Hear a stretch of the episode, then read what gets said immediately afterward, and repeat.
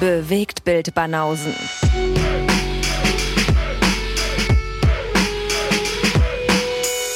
Filme, Kino und Serien, bis ihr kotzt. You are my fire, the one desire. Geil. Lange nicht gesungen. Muss ich gleich wieder an Brooklyn Nine-Nine denken. Haben sie es da performt? Das kennst du doch, Alter, diese Ja, ja, ja, Verhörszenen. ja, stimmt, stimmt, stimmt, stimmt. Die haben ja, ähm, ich habe neulich irgendwie, ich weiß nicht, warum mir das wieder vorgeschlagen wurde, aber bei YouTube wurde mir äh, der Auftritt von den Backstreet Boys bei Wetten Das vorgeschlagen, wo die da auf die Bühne gekommen sind und dann bei Wetten Das halt zu Gast waren bei Thomas Gottschalk irgendwie in den 90ern. Okay. Alter, wie die aussahen. Die hatten einfach mal so lange Ledermittel, die sahen aus, als wenn da so eine Gestapo-Truppe gerade reinmarschiert wäre, irgendwie bei Wetten Das, ey. So sah das aus, wirklich. Da dachte ich auch, so, Geil. Alter, was sind das für fragwürdige Outfits, ey, alle so mit langen schwarzen Ledermitteln und so. Die Backstreet Boys mit zwei S. What the fuck? Ja, auf jeden Fall. Backstreet Boys mit zwei S. Die Nazi-Truppe. Welcome to heaven, motherfuckers. So sieht's aus. Die Nazis von den Backstreet Boys. What the fuck? Ah, witzig. Schön mit Sieg Heil den Thomas Gottschalk begrüßt. Mhm. Aber hast du dann auch, hast du dann auch gleich angeguckt, ja? Äh, nee, ich also nicht, nicht das Interview. Ich habe mir nur angeguckt, wie die halt auf die Bühne gekommen sind. Das Mhm. war schon auf dem, auf dem ähm, Vorschaubild. Ähm, war schon so, dass ich dachte, okay, was haben die denn da an? Und dann habe ich mir das natürlich angeguckt, was sie da anhatten. Mhm. Aber nur so zehn Sekunden, dann bin ich da wieder raus. Aber genug inspiriert, um hier mit den Backstreet Boys einzusteigen. Ja, schön. Bei den Bewegtbildbanausen. Richtig. Lee und Guess. Das In sind der wir. Haus. Ja. Episode 197, wenn ich das richtig gezählt habe. 197. Müsste hinkommen, ne? Und haben wir schon verraten, dass wir uns was Besonderes überlegt haben für die 200er? Haben wir, oder? Ich glaube nicht. Haben wir nicht verraten. Nee. Na dann, wir haben uns auch diesmal wieder was Besonderes überlegt, was wir noch nicht vorher gemacht haben. Mhm. Öfter mal was Neues. Einige von euch durften sich freuen. Und ähm, voller Vorfreude dieser Episode entgegenschauen.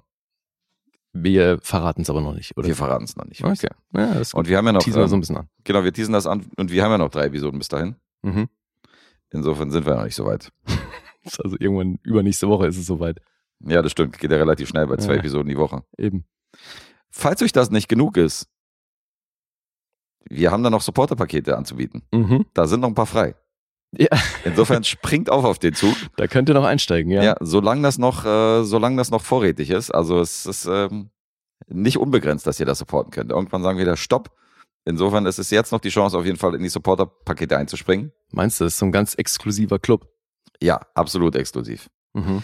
Ihr dürft für drei Euro Tabelleneinsicht kriegen, ihr dürft für sechs Euro Lose in den Topf schmeißen, ihr dürft für zehn Euro natürlich auch die ganzen Pakete, die da drunter sind, dann für zehn Euro dürft ihr Lose reinschmeißen, habt Tabelleneinsicht und kriegt Sonderepisoden jeden Sonntag. Mhm. Und für 15 kriegt ihr Sonderepisoden, dürft Lose reinschmeißen, habt Tabelleneinsicht und dürft noch Auftragsfilme jeden Monat äh, aufgeben, die wir dann auf jeden Fall 100% garantiert schauen und rezensieren. Richtig. Für schlappe 15 Euro. Schlappe 15 Euro, das geht doch, oder? Ja. Das ist doch, Man könnte dann ja auch einfach mal alle, wie viel, 111 Folgen sind es aktuell? ja. Kön könnte man ja auch einfach mal bingen. Und Könnte dann man nur auch. so einen Monat halt irgendwie die 10 Euro bezahlen. Was, äh, zu was animierst du denn die Leute hier? Die sollen nur einen Monat äh, supporten. Nein, es wundert mich echt, dass das noch niemand gemacht hat. Ja, weil die uns supporten wollen. Warum sollte man denn nur einen Monat supporten und dann wieder raus? Weil das geht ja nicht, Ja, vielleicht. geht ja auch ums Geben und nicht nur ums, ums äh, Konsumieren. ja, Sache. aber es gibt ja so Leute, die uns wirklich schon auch lange hören. Mhm. Weißt du, jetzt so, so eine Marvins, die dann aber auch sehen, dass wir irgendwie in den Supporter-Episoden zum Teil wirklich krasse Filme besprechen. Ja. Und da könnte man sich ja dann einfach mal für einen Zehner kurz alles reinboxen und Na dann ja, wieder jetzt- kündigen. Ja, Marvin ist aber in der achten Klasse und hat keine Geld. Deswegen, also wenn man keine Geld hat, dann sind die 10 Euro halt viel. Insofern, Mhm. das ist wieder eine andere Nummer. Aber, Ach, ähm, also auch als Schüler kann man nochmal 10 Euro abdrücken. weiß ich nicht. Sind manchmal harte Zeiten auf dem Land. Mhm. Auf Hast du jetzt einen. Supporter ausgerechnet ja, aufgerufen? so? Nee, warum denn? Äh, Gerade kein Supporter, 10 das ist ja das Ding. Wir nehmen, die, wir nehmen die 10 Euro und die 6 Euro auch von jedem anderen. Muss nicht ja, natürlich, es war jetzt auch nur ein Beispiel für Leute, die uns schon lange hören, aber eben noch nie supportet haben. Sag nur, das wäre ja mal so ein Ansatz. Die müssen uns ja auch nicht alles supporten. Nö, aber wäre doch nett. Das wäre echt nett von euch. wäre echt ein nicer Move. Finde ich auch. Nee. Aber die Leute, die uns noch nicht vorher gehört haben und die uns hier frisch entdeckt haben, äh, da müssen wir erstmal hier. Da müssen wir erstmal zeigen, was wir können hier, bevor wir zum Supporten aufrufen. Da müssen wir erstmal hier, müssen wir delivern, würde Ja, ich sagen. naja, also Ich finde, Episode 197 weist darauf hin, dass es da schon ein bisschen was gegeben hat. Ja, und auch unabhängig davon, ob wir jetzt inkompetent sind oder Scheiße labern, zumindest sind wir sehr fleißig. Das auf jeden Fall. Also Das, kann uns niemand absprechen. genau, das dürfte unser unser Episodennummer dürften das schon belegen. Naja. Und also für die, die es noch nicht mitbekommen haben, parallel läuft ja auch noch das aktuelle Bash. Da könnt ihr auf YouTube, könnt ihr euch die ganzen Begegnungen angucken. Apropos fleißig, richtig. Mhm. Da gibt's lustige Quizze, wo zwei ähm, Filmfans gegeneinander antreten und sich dann in Sachen Wissen messen. Und da sind auch schon, genau, da sind schon ein paar online und äh, andere kommen noch. Ja. Seid da sehr gespannt, wer da weiterkommt und wie es da, wie es da weiter abläuft. Wir sind da noch ein bisschen am, am Basteln dran, Mhm. wie wir was machen und so. Also es äh, wird spannend. Ja, aber eben, ein paar Sachen sind schon online, da könnt das könnt ihr euch auf jeden Fall reinziehen. Und dann können wir die Gelegenheit auch gleich mal nutzen, um zu erzählen, was wir denn in der letzten Supporter-Episode besprochen haben.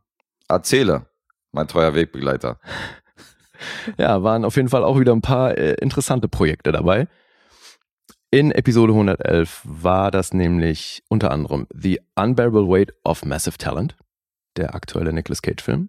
Dann habe ich noch über eine Serie namens Rutherford Falls gesprochen, über einen etwas schlüpfrigen Film namens Miss Magnificent und Deswegen auch Supporter werden. Da läuft nämlich unser Pornofilm-Spin-Off. Also wenn wir Pornofilme rezensieren, dann natürlich nicht in der Öffentlichkeit, wo jeder bei YouTube reinschalten kann. Hier, Ja, eben, äh, ja. Marvin, noch nicht volljährig. Das darf man nicht hören. so, so, jetzt erwähnst du ihn aber auch explizit. Nur die Supporter. Insofern, ähm, da werden dann die Pornofilme rezensiert. Mhm. Ja, das ist eben der exklusive Scheiß. Da Und- findet ihr raus, wie ihr Leute äh, vom Suizid mit Analverkehr abhalten könnt. Ja, zum Beispiel. Also Fast schon pädagogisch wertvoll. pädagogisch wertvoll, ja, ist auf jeden Fall. Ey, wenn das kein Teaser ist, Alter, ich würde jetzt sofort wissen wollen, was da geht. Mann, wieso habe ich das nicht im Text eingebaut? Ey? Bereue ich's. ja, stimmt, nicht so gut. Ja, und dann hast du noch einen Film gehabt, der heißt The Gift. Ja. Bisschen Ungleichgewicht. Guess war in Frankfurt auflegen, hat da nicht so viel Zeit gehabt, deswegen hat Lee einen mehr gemacht. Ja, da müssen auch mal Pornos herhalten. Ja. Ich habe schon, äh, ich habe mich schon gewundert, auf, äh, dass da keine Anfragen kommen von wegen so, weil sonst ist ja immer, wenn ich das Vorschaubild poste, da sind so vier Projekte drauf, da Mhm. steht drauf, Guess und Lee raten nur einmal. Dann kommen normalerweise hier drei, Mess so, drei klar. vier Messages, die fragen, äh, ich habe gerechnet, aber es geht nicht. Ja. Das geht nicht auf. Und diesmal haben sie anscheinend gedacht, wird schon stimmen. Mhm. Stimmt auch. Hast sie langsam gut erzogen, unsere Supporter. Habe ich gut erzogen, weil auch jedes Mal hat es gestimmt, wenn die gefragt haben. Dann habe ich denen erklärt, okay, pass auf, so und so und bla und hin und her und von ihr Filme, ja, Dietz ist nicht da, deswegen einer weniger und so weiter. Mhm. Und dann ging das auf. Aber es, ich finde es trotzdem toll, dass sie so, dass sie so hinterher sind und ähm, Ja, das ist super. auch so motiviert auch immer nachfragen und dass auch, ähm, dass die auch dabei sind. Insofern war das jetzt gar nicht despektierlich. Und wenn wir jetzt schon mal so ausführlich erwähnt haben, was wir für die Supporter alles machen, dann können wir auch noch darauf hinweisen, dass es Merch gibt. Wenn ihr ein Hoodie oder ein T-Shirt haben wollt, mit Yes. unserem schicken Logo drauf, dann schreibt uns an. Ist auch eine gute Gelegenheit, weil ähm, wir werden wahrscheinlich dann irgendwann mal in den nächsten Wochen werden wir wahrscheinlich Neues ordern. Das heißt, sollten wir irgendwelche Größen oder Farben nicht vorrätig haben, dann ist jetzt natürlich auch eine gute Gelegenheit, dass ihr sagt, ob ihr irgendwas Bestimmtes haben wollt in einer bestimmten Farbe, weil wir haben hier kein Lager. Insofern ist das normalerweise so, was wir haben, müsst ihr halt fressen. Und jetzt könnt ihr vorbestellen. Jetzt könnt ihr theoretisch auch vorbestellen. Insofern ist das eine gute Gelegenheit. Ja. Da auch nochmal reinschauen und äh, Banausen repräsentieren und auch bitte auf allen Plattformen, ob Spotify, ob iTunes, ob YouTube, auch neben den Kommentieren auch gerne mal liken und ähm, da ein paar Reviews schreiben. Das hilft uns auch. Eine Review haben wir in diesem Jahr. Das kann doch, was ist denn das für eine Quote, ey? Ich merke schon, ey, das äh, sitzt tief bei dir, ne? Ja, das steht nicht im Verhältnis so. Keine Ahnung. Das kann ja nicht sein, das war, das ist so wie mit den YouTube-Klicks so. Wenn du so, wenn du siehst, dass wir irgendwie da, was haben wir, 100, 140 Follower? Aber, eine, aber so ein Quiz gucken sich dann so irgendwie 200 Leute an. Wo ich dann denke, so, was machen denn die anderen 60? Wieso drücken die dann nicht auf Abonnieren? Hm, Ja, vielleicht gucken sich's ja auch ein paar Leute mehrfach an. Ach so. Ja, das kann natürlich auch sein. Keine Ahnung. Ich Na gut, dann nehme ich zurück. Dann hat jeder bewertet bis jetzt da draußen. Nee, aber es ich glaube schon, dass da ein paar fehlen. Klar, also immer schön auf Abonnieren klicken. Ja, das hilft uns, weil wir brauchen auch ein bisschen Reichweite und die Reichweite kommt nicht, wenn wir hier nur in unserem Klüngel, in unserem Eimer sitzen. Ja, ich weiß gerade noch nicht so sehr, wie, warum uns das hilft. Aber klar, kann nicht schaden, wenn das größer wird mit der Reichweite auf YouTube. Du weißt nicht, wie uns das hilft, wenn wir größere Reichweite kriegen. Durch Bewertung und durch äh, Weiterempfehlung. Nee, nee, ich sage ja, die größere Reichweite, das erschließt sich mir, aber das mit der Hilfe, also kommt da jetzt noch irgendwie die Brücke zu den Supportern? Oder wie meinst du das mit Hilfen? Helfen? Nee, wir kriegen logischerweise mehr Supporter, wenn noch eine Million Leute mitkriegen, dass es die Bewegtbildbanausen gibt. Und die bekommen es mit, indem Ach, die uns okay. weiterempfehlen und indem der Kreis einfach mal größer wird. Alles klar. Du meinst doch rein statistisch gesehen müssten dann, wenn das mehr Leute hören, müsste da auch früher oder später wieder ein Supporter dabei sein. Ja, Support ist ja nicht nur, Support ist ja nicht nur die, die uns bei Patreon und Steady unterstützen, sondern Support ist ja auch, sind ja auch diejenigen, die uns hören oder die uns, also das ist ja, das ist ja auch Unterstützung und Support, wenn wir unseren Kreis erweitern. Okay, das habe ich jetzt natürlich anders verstanden, weil wir die ganze Zeit von unseren Supportern sprechen, bin ich davon ausgegangen, dass du die meinst, die uns bei Patreon und Steady ein bisschen Geld geben. Nicht nur. Aber Okay. wenn wir eine Million Hörer mehr haben, dann bleibt der eine oder andere auch bei Steady oder Patreon mehr hängen. Das ist, äh, hast du vollkommen richtig Ja. Statistisch müsste das auch hinhauen. Sollte aufgehen. Dann können wir auch erstmal die ähm, herzlich willkommen heißen, die da neu dazugekommen sind. Ja, auf jeden Fall. Herzlich willkommen. Ja, ihr habt euch richtig entschieden. Genau. Und ihr dürft euch austoben, was Tabellen angeht oder Lose oder was auch immer ihr machen dürft. Mhm. Da gibt es einiges, äh, also das heißt, egal wie ihr supportet, ihr kriegt auf jeden Fall äh, Skills. Ihr kriegt eine Superpower. Ja, und kriegt eben im Idealfall auch was zurück, so wie auch heute. Ne? Wir haben ja heute auch wieder einen gemeinsamen Auftragsfilm. Wir haben einen Auftragsfilm und ich steige direkt mit einem weiteren Supporter ein, weil ähm, wir ziehen natürlich auch Lose jeden Monat aus Mhm. unserem großen, reichhaltigen, abwechslungsreichen Lostopf. Und das haben wir diesen Monat auch gemacht und den hake ich jetzt ab. Und diesen Monat haben wir unseren Kumpel Finn glücklich gemacht. Dann leiten wir mal in die Filmrezension über. Der hat sich nämlich äh, den Film In den Tiefen des Infernos gewünscht. Into the Inferno heißt der auf Englisch. Mhm. Und interessanterweise, was ich nicht wusste, das ist eine Doku. Kam, glaube ich, nicht so oft vor, dass uns die Leute da Dokus reingeschmissen haben in den Lostopf oder als Auftragsfilme. Nee, stimmt. Eher selten. Ja. Und Finn ist ja immer mal so für ein bisschen Abwechslung gut. Und da hat uns mal eine Doku reingeschmissen. Und das ist eine Netflix-Doku. Das heißt, die kann sich auch jeder, wenn ihm die Rezension hier gefällt oder die Thematik, danach auch direkt reinziehen.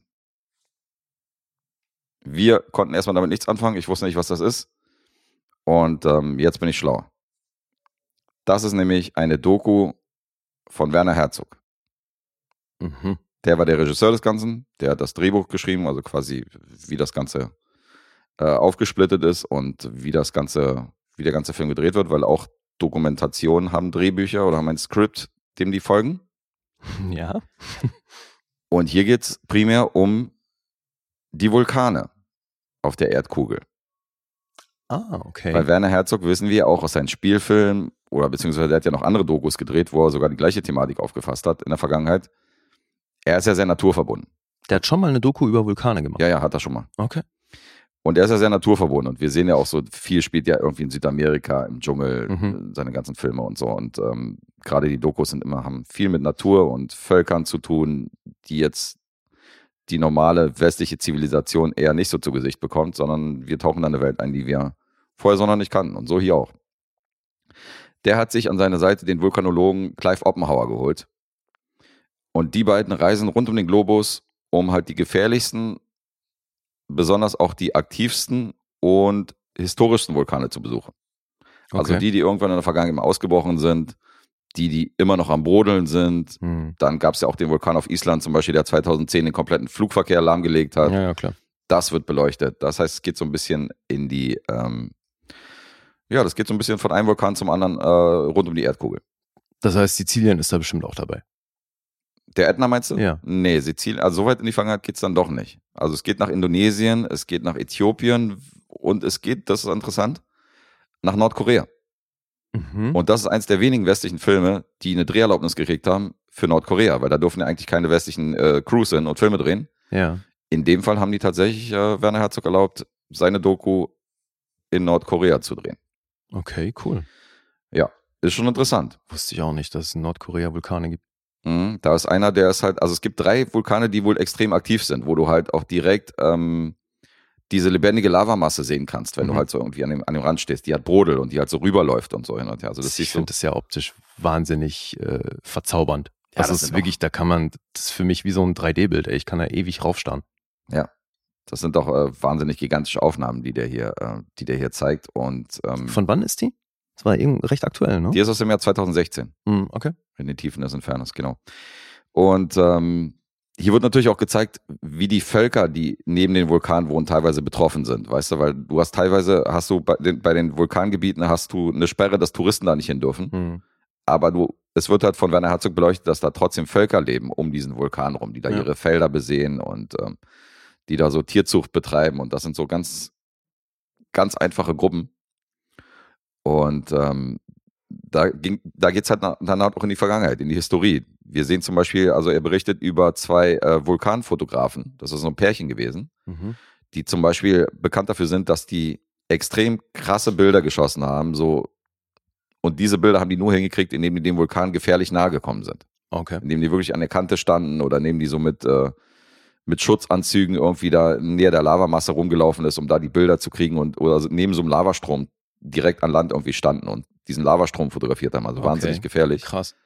Ist auch damit äh, geendet, dass die beiden dann irgendwie gestorben sind bei so einem äh, bei so einem Vulkan, bei so einer Vulkangeschichte, weil sie da irgendwie von der, Masch von der Asche irgendwie äh, zerschüttet worden sind. Ach echt? Oh, Alter. Und das sind teilweise richtig krasse, krasse Aufnahmen. Also du siehst wirklich Aufnahmen, irgendwelche Amateuraufnahmen, wie äh, diese, diese Aschewolken von dem Vulkan kurz vor dem Ausbruch, wie die so mit 170 km/h praktisch so den Vulkan runterrasen in Richtung Mhm. Insel. Und du siehst die Zivilbevölkerung, wie die versuchen, sich mit Fahrrädern und irgendwie Autos und zu Fuß da irgendwie äh, vor diesen, vor diesen äh, Wolken zu retten. Was übrigens äh, auf jeden Fall nicht, nicht funktioniert, weil, weil dieser Vulkan definitiv schneller ist. Und also du siehst die letzten Aufnahmen von diesen Menschen, die da teilweise überschüttet worden sind von dem, von dem Vulkanausbruch. Von den Anstehenden. Also das ist schon Wie krass. jetzt? Das heißt, Loki ist komplett erstunken und erlogen, oder was? Loki? Hast du ja noch nicht gesehen, ne? Nee. Ja, okay.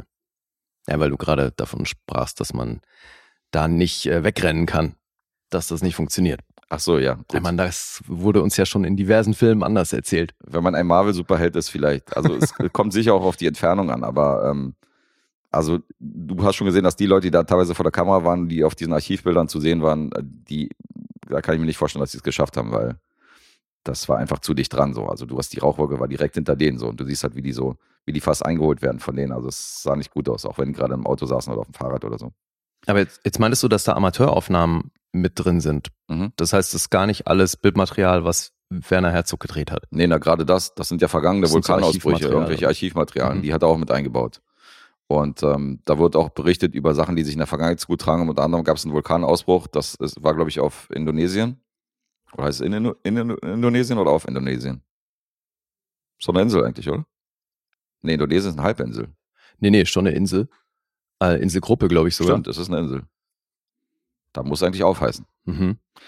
Okay, auf Indonesien und äh, da gab es ein Gefängnis und dieses Gefängnis hatte ähm, so eine Isolationszelle, wo praktisch die ganz Bösen inhaftiert werden. Das ist halt so weiter im Untergrund und halt total isoliert. Und das ist der Einzige, der zum Beispiel einen Vulkanausbruch überlebt hat, nämlich einer der krassesten Mörder, der irgendwie in dieser Isola Isolationshaft saß und alle anderen wurden praktisch von dieser Lavamasse überrascht. Und er hat diesen Vulkanausbruch überlebt. Also klar, Aber wurde verschüttet dann, oder? er wurde verschüttet, stark verkohlt, aber der hat es auf jeden Fall äh, schwer verletzt überlebt. Wurde dann auch damals, das war irgendwie in den 50ern oder so, und ist dann damals, hat sich auch damals zum Wanderzirkus angeschlossen, die ihn dann so präsentiert haben, als von wegen, als Vulkanüberlebensopfer und so und ist dann mit denen so rumgetourt, also so als, okay. als Vulkanmensch. Also schon interessante Geschichten. Sag mal, kommen da viele Drohnenaufnahmen zum Einsatz? Ja, zum Teil auch. Du hast auch viele Drohnenaufnahmen, du hast wirklich krasse Aufnahmen von den, von innere, von dem Inneren des Vulkans. Du siehst die Drohnenaufnahmen, wie die bestimmte Völker zum Beispiel auch. Also es werden äh, so Stammesführer von, ähm, von gewissen indigenen Völkern werden interviewt. Mhm. Und dann, wenn die, äh, wenn die Drohne, also wenn die Kamera dann so wegfährt praktisch von dem Volk und dann auch so nach oben zieht, dann siehst du natürlich, das sind Drohnenaufnahmen. Aber sieht echt krass aus. Also sind wirklich gute, gute Aufnahmen. Ist sehr interessant. Mhm. Und ähm, ja, es geht halt nicht nur um diesen biologischen Ansatz der Vulkane oder was sie so machen, sondern es geht halt so, das sehen wir jetzt zum Beispiel mit diesen indigenen Völkern oder mit den Interviews von denen. Es geht auch ins Religiöse, es geht ins Ethische, es geht ins äh, Psychologische, was so die Aspekte angeht. Das heißt, Werner Herzog beleuchtet natürlich auch, was glauben die indigenen Völker, Völker an diesen, also die, Vul die Vulkane sind ja bei denen teilweise heilig. Ach, deswegen religiös, okay. Genau. Mhm. Die sind bei denen heilig und die glauben zum Beispiel, dass da äh, Leben drin ist in diesen Vulkanen und nur einer von den Stammeshäuptlingen hat zum Beispiel, war an diesem Vulkan dran und hat zum Beispiel auch Stimmen gehört, so dass die daran glauben, dass in diesem Vulkan, dass da eine gewisse Macht drin wohnt. Okay. Und deswegen verbieten die den Touristen dahin zu gehen, weil die Einheimischen, die kennen den Vulkan. Und der Vulkan kennt die und deswegen passiert da nichts. Aber die sind der Meinung, wenn da irgendwelche Touris hochlaufen und dann am, am Vulkanrand stehen, so, das ist, die sind halt dem Vulkan unbekannt und Mhm. dann brodelt der halt. Und deswegen, das wollen die nicht forcieren, dass der ausbricht und befriedigen den halt nur so, indem das die einzigen sind, die da hoch dürfen und Touristen und so wurde verboten, da diesen Vulkan zu betreten, als Beispiel. Mhm. Also sowas wird dann auch beleuchtet. Weil Werner Herzog hat natürlich auch äh, ein großes Faible so für diese, naja, für so, für diese fremden Völker halt, die man, die man sonst nicht so zu Gesicht bekannt. Ja. Das hat allerdings auch den Nachteil, dass er ein bisschen sehr weit ausholt teilweise, weil ähm, wo dieser Vulkan in Korea, wo über den berichtet wird, geht es halt sogar in den P Politikbereich. Da wird halt die politische Lage in Korea nochmal beleuchtet und wie es Mhm. da aussieht und äh, wie das Volk unterdrückt wird mit irgendwelchen Studentenprotesten. Und da bin ich dann schon so weit, dass ich denke, okay, das hat jetzt nicht mehr so viel mit dem Vulkan zu tun. Also er holt da ein bisschen zu weit aus teilweise. Und so geil wie die Aufnahmen sind, auf der Negativseite muss ich sagen, das ist so ein bisschen wie diese Filme aus dem Schulunterricht. Mhm. Das ist zwar super interessante Aspekte drin Ja. und viele Momente, wo du denkst, Alter, okay, geil. Aber irgendwann so in diesen 104 Minuten denkst du schon so, jetzt könnte mal die Schulklingel ertönen. Mhm. Weil sich wie so ein Lehrvideo anfühlt. Das fühlt sich wie so ein Lehrvideo an. Du hast so Dokus, wo du nicht daran denkst und dann hast du so Dokus wie diese hier, wo du denkst, okay, das ist so ein Film, den die in der Schule auf jeden Fall auch in den, in den Dia-Projektor schmeißen. Also okay. jetzt mal unabhängig von der Technik, aber so von der Thematik und von der, von der Art. Mhm. Aber er ist natürlich ein Charakter, er ist ein Typ, er ist bei diesen ganzen Geschichten auch oft dabei. Er klettert wirklich auf diese Vulkane hoch mit diesem äh, Vulkanologen und fragen halt diverse Leute aus, die da halt äh, Grabungen äh, gerade durchführen und so. Und äh, wenn er mit dieser Stimme hier, äh, hier, ich, wir haben mal was gesampelt. It is hard to take your eyes off the fire that burns deep under our feet.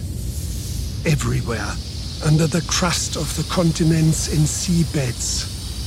It is a fire that wants to burst forth, and it could not care less about what we are doing up here. Ist schon ein Highlight, oder? Less. Ja, ja. Also wie er spricht, ist Ja. einzigartig. Also deutscher geht der Akzent nicht. Aber wenn Werner Herzog natürlich der Narrator ist von dem Film gleichzeitig, äh, das ist schon ein Typ, den hört man gerne zu. Der hat halt wirklich eine krasse Stimme mit diesem Akzent. So. Also Mhm. den haben wir nicht umsonst bei Mandalorian und Co. eingesetzt. Ist schon definitiv ein äh, schon Charakter. Also das hilft dem Film auch, dass er das ist, der diesen Film gestemmt hat. Aber es ist eine interessante Doku. Also danke Finn dafür. Ich habe jetzt hier, ähm, ich bin hier doch auf der Plusseite. Also ich habe mich jetzt hier nicht gelangweilt. Mhm. Ja, Ja. das klingt sehr interessant. Ist definitiv interessant. Also ich hoffe, es kam rüber, dass ich den ganz gut fand. Into the Inferno. Könnt auf Netflix gucken. 104 Minuten aus dem Jahr 2016. Danke dafür. Los abgehakt. Mhm. Da würde ich mal zu den Punkten überleiten. Okay. Weil wir haben ja wieder lustiges Punkteraten. IMDb 7,2 hat einen Metascore von 76. Rotten Tomatoes 7,5 ist eine 92% Empfehlung. Mhm. Schon sehr ordentlich. 3,6 gibt es vom Publikum. Letterboxd 3,7 Okay. für den Film. Ich sag, du bist bei siebenhalb. Machen wir es mal kurz. Machen wir es kurz und das ist auch richtig. Schön. Bewegfinderlaus. Gut geraten, Herr Bewegt für eine Lause. Läuft. 7,5 ist korrekt. Okay. Dann ist das jetzt auf jeden Fall Kontrastprogramm. On to the next one. Jetzt gibt's Blockbuster-Kino. Mhm. Ja, wir haben den Trailer echt oft gesehen, weil das ist ein aktueller Film. Und ähm, wir haben ihn aber nicht im Kino gesehen. Ich hatte tatsächlich auch eigentlich, also nachdem wir den Trailer wirklich ein paar Mal zu Gesicht bekommen haben, habe ich das Gefühl, äh, schon den ganzen Film gesehen zu haben. Und da kommen auch verstärkt Drohnen zum Einsatz, aber mal so richtig. Mhm. Und deswegen jetzt der aktuelle Film von Michael Bay, Ambulance. Ah. Der ist jetzt auf sämtlichen Streamingdiensten und dann wollte ich ihn mir doch mal angucken. Weil ich hatte irgendwie Bock auf so ein bisschen äh, Hirn aus. Kino, das zieht sich bei mir hier eh so ein bisschen durch. Durch diese Episode. Und ähm, ja, du erinnerst dich bestimmt, ne? So nach dem Trailer, ich meinte damals, glaube ich, auch schon so, es fühlt sich irgendwie, mit dem Trailer fühlt sich's an, weil der war auch wirklich lang zum Teil, ne? Also gab es Mhm. irgendwie eine Version, die war wirklich minutenlang. Du hast das Original auch nie gesehen davor, ja? Nee, Okay.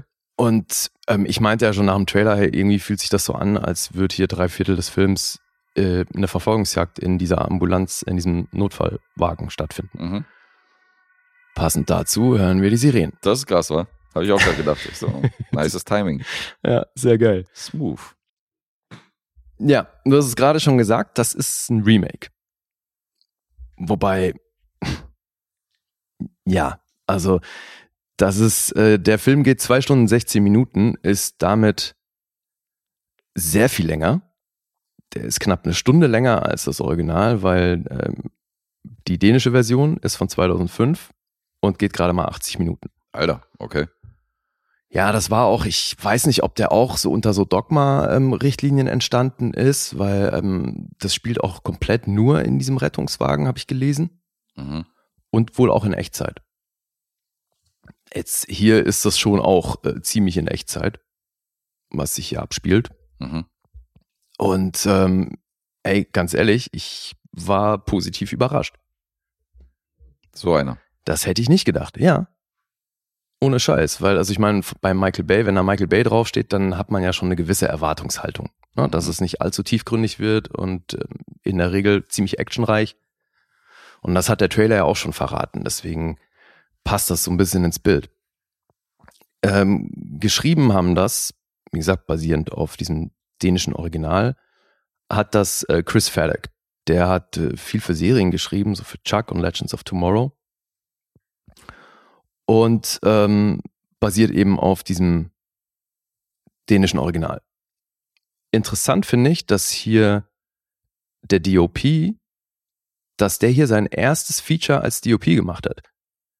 Ich habe mal nachgeguckt, der hat schon 84 Credits als, als Camera Operator, der war bei wirklich großen Filmen, war der schon als Camera Operator zugange, L'Avion Rose und Baby Driver, Jungle Book und dann eben auch Six Underground. Mhm. Und ich gehe mal davon aus, dass er da auf Michael Bay gestoßen ist.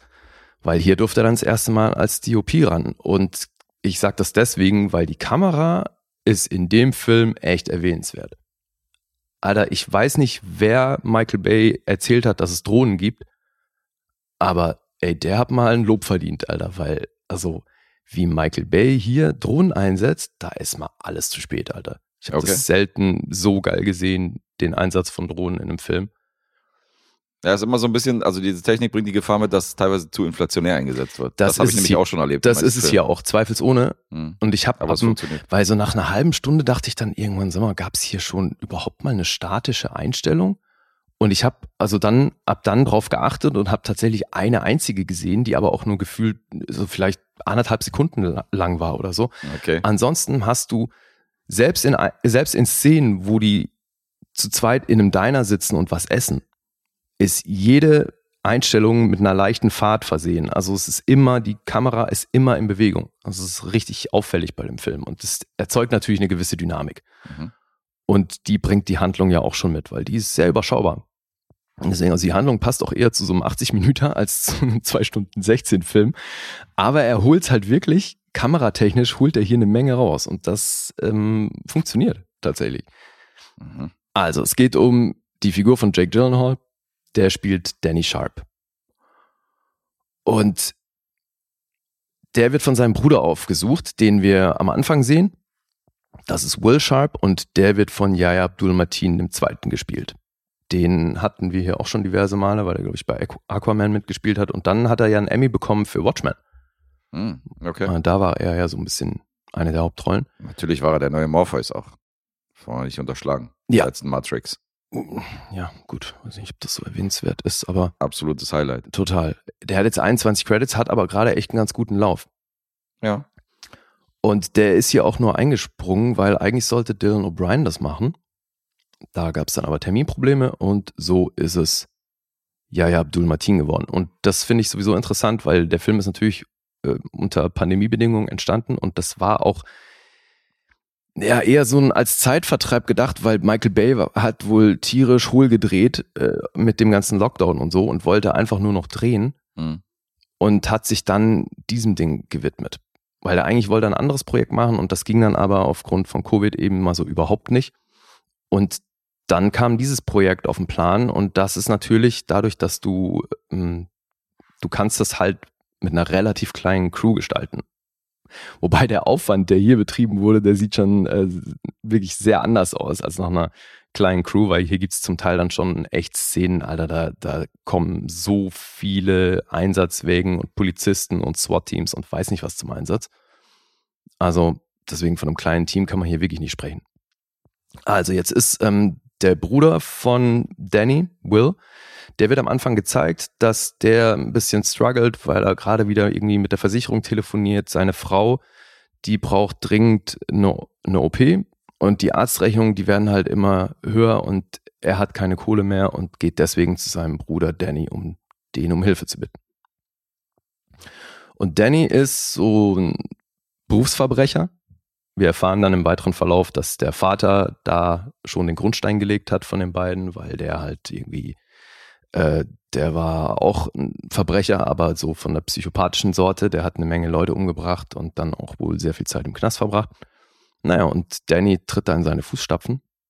Und Will weiß das auch. Danny hat ihm eigentlich erzählt, dass er das jetzt nicht mehr macht. So, als er ihn besucht, kommt er da erstmal in so eine er sieht aus wie ein Autohaus, so eine Riesenhalle mit den krassesten Oldtimern, die da rumstehen. Das gefällt dir natürlich. Ja, es sind wunderschöne Autos auf jeden Fall. Die kommen aber nicht zum Einsatz, sondern er, er redet dann nur mit Danny und da erzählt ihm eben Danny, als er ihn um das Geld bittet, sagt er, pass auf, äh, der will irgendwie einen fünfstelligen Betrag von ihm und dann sagt er, pass auf, äh, ich kann dir 32 Millionen anbieten.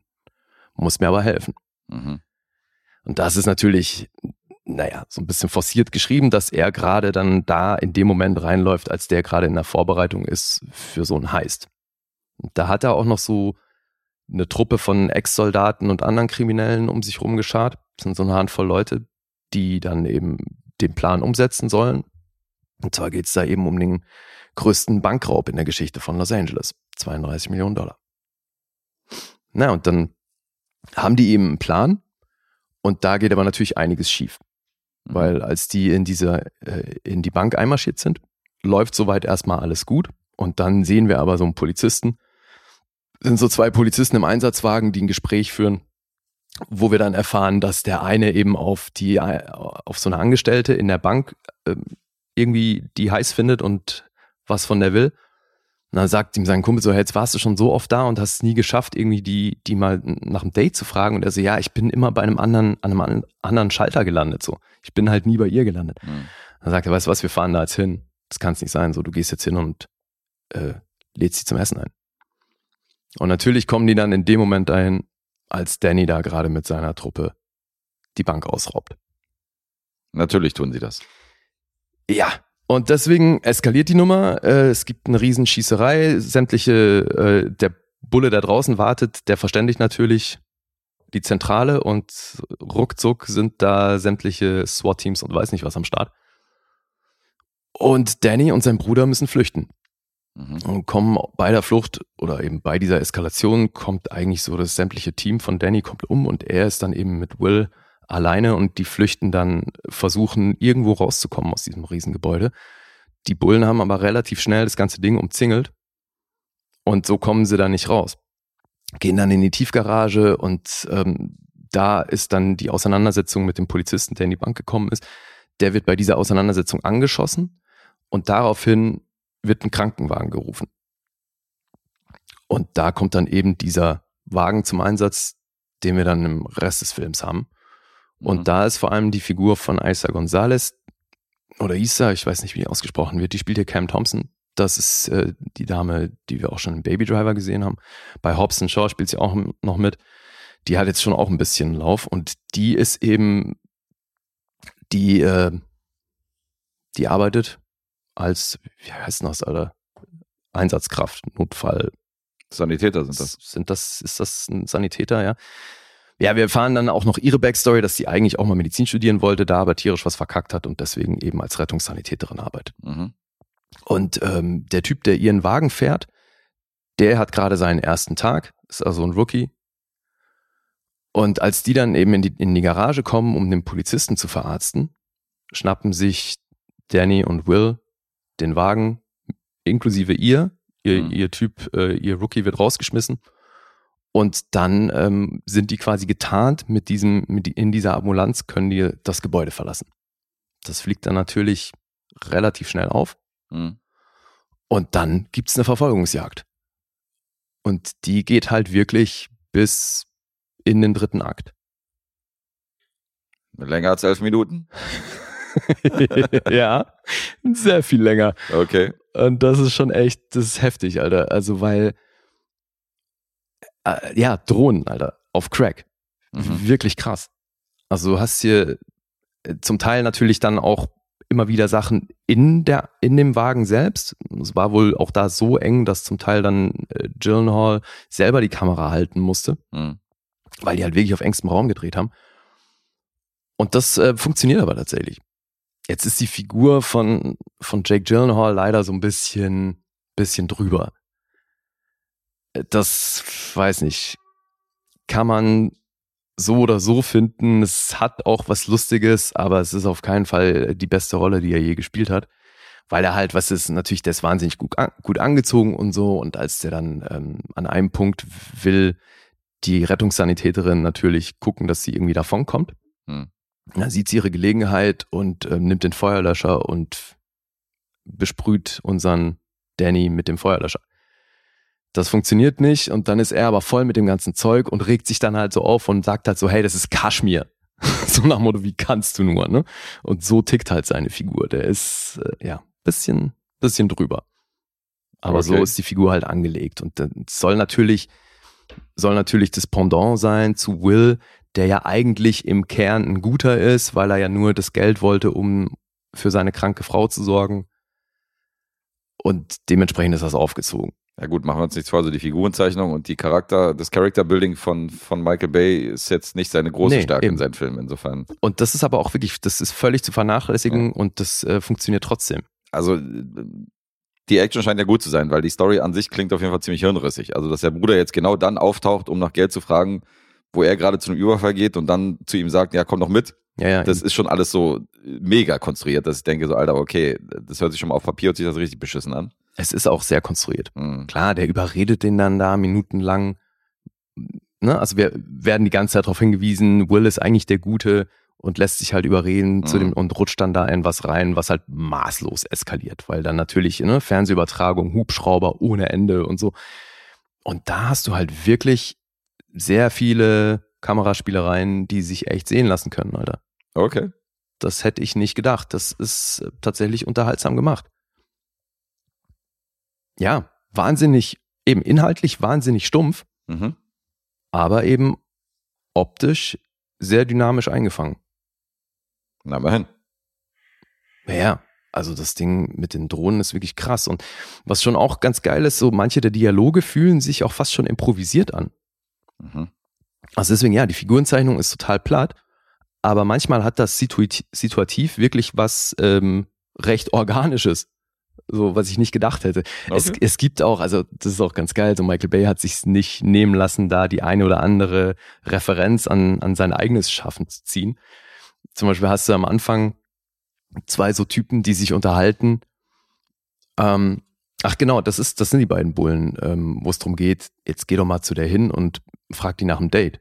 Mhm. Da zitiert er halt Sean Connery aus The Rock. Wo hast du dieses Ding mit äh, Winners Fuck the Prom Queen? Naja, okay. Ja auch schon bisher. Wo er dann halt so sagt, so, wie, kennst du nicht?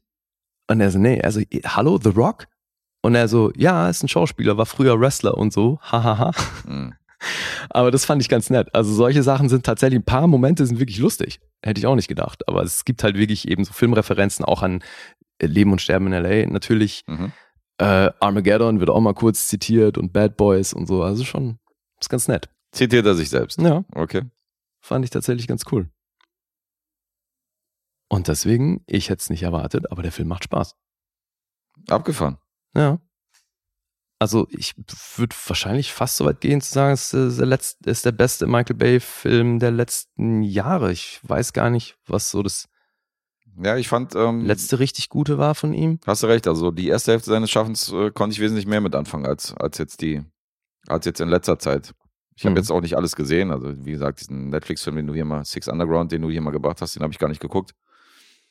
Aber Da hast du weiß recht. ich auch gar nicht, wo ich da punktemäßig gelandet bin. Das würde mich wundern, wenn der so hoch war, wie ich jetzt hier bin. Mhm. Und ja, also nee, so Highlights war nicht dabei. Guck mal, also gerade halt so die letzten Transformers-Filme, ne? Also gut, das sind ja auch nicht alle von ihm.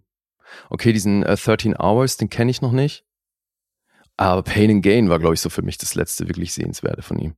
das ist wahrscheinlich jetzt auch kein Riesenhighlight. Nee, eben. Und davor natürlich zweifelsohne Transformers. Ja, aber auch so die Insel und ja. Gut, aber Bad Boys und sowas, das kann man natürlich auch machen, aber er hat schon, also ich bin da voll bei dir. Ich finde auch so die frühen Sachen von ihm tendenziell cooler. Ja, die Insel mochte ich auch. Fand ich, fand ich ganz cool. Alter, ich hatte gar nicht auf dem Schirm, wie viele Musikvideos Michael Bay gemacht hat. Ist ja richtig krass. Mhm. Ich habe mal das, ähm, das dänische Original aufgerufen, um zu gucken, ob das wirklich einer aus dieser Dogma-Ecke, der da Regie geführt hat, aber das ist keiner von denen. Also wenn, dann hat er sich vielleicht ein bisschen daran orientiert. Mhm. Lauritz Munich-Petersen. Aber es macht jemand mit, den man aus der Dogma-Ecke kennt. Thomas Bo Larsen Ja, ist einer der beiden Brüder. okay. Ja, den, Den kennt auch man. bei Festen und so, ne? Ja, genau, den kennt man natürlich auch von Mhm. den ganzen dänischen Knallern. Ja.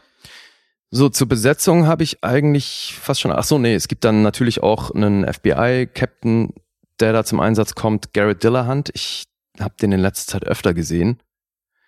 Kenne ich. den kennst du auf jeden Den Fall. kenne ich auf jeden Fall. Ja, ja.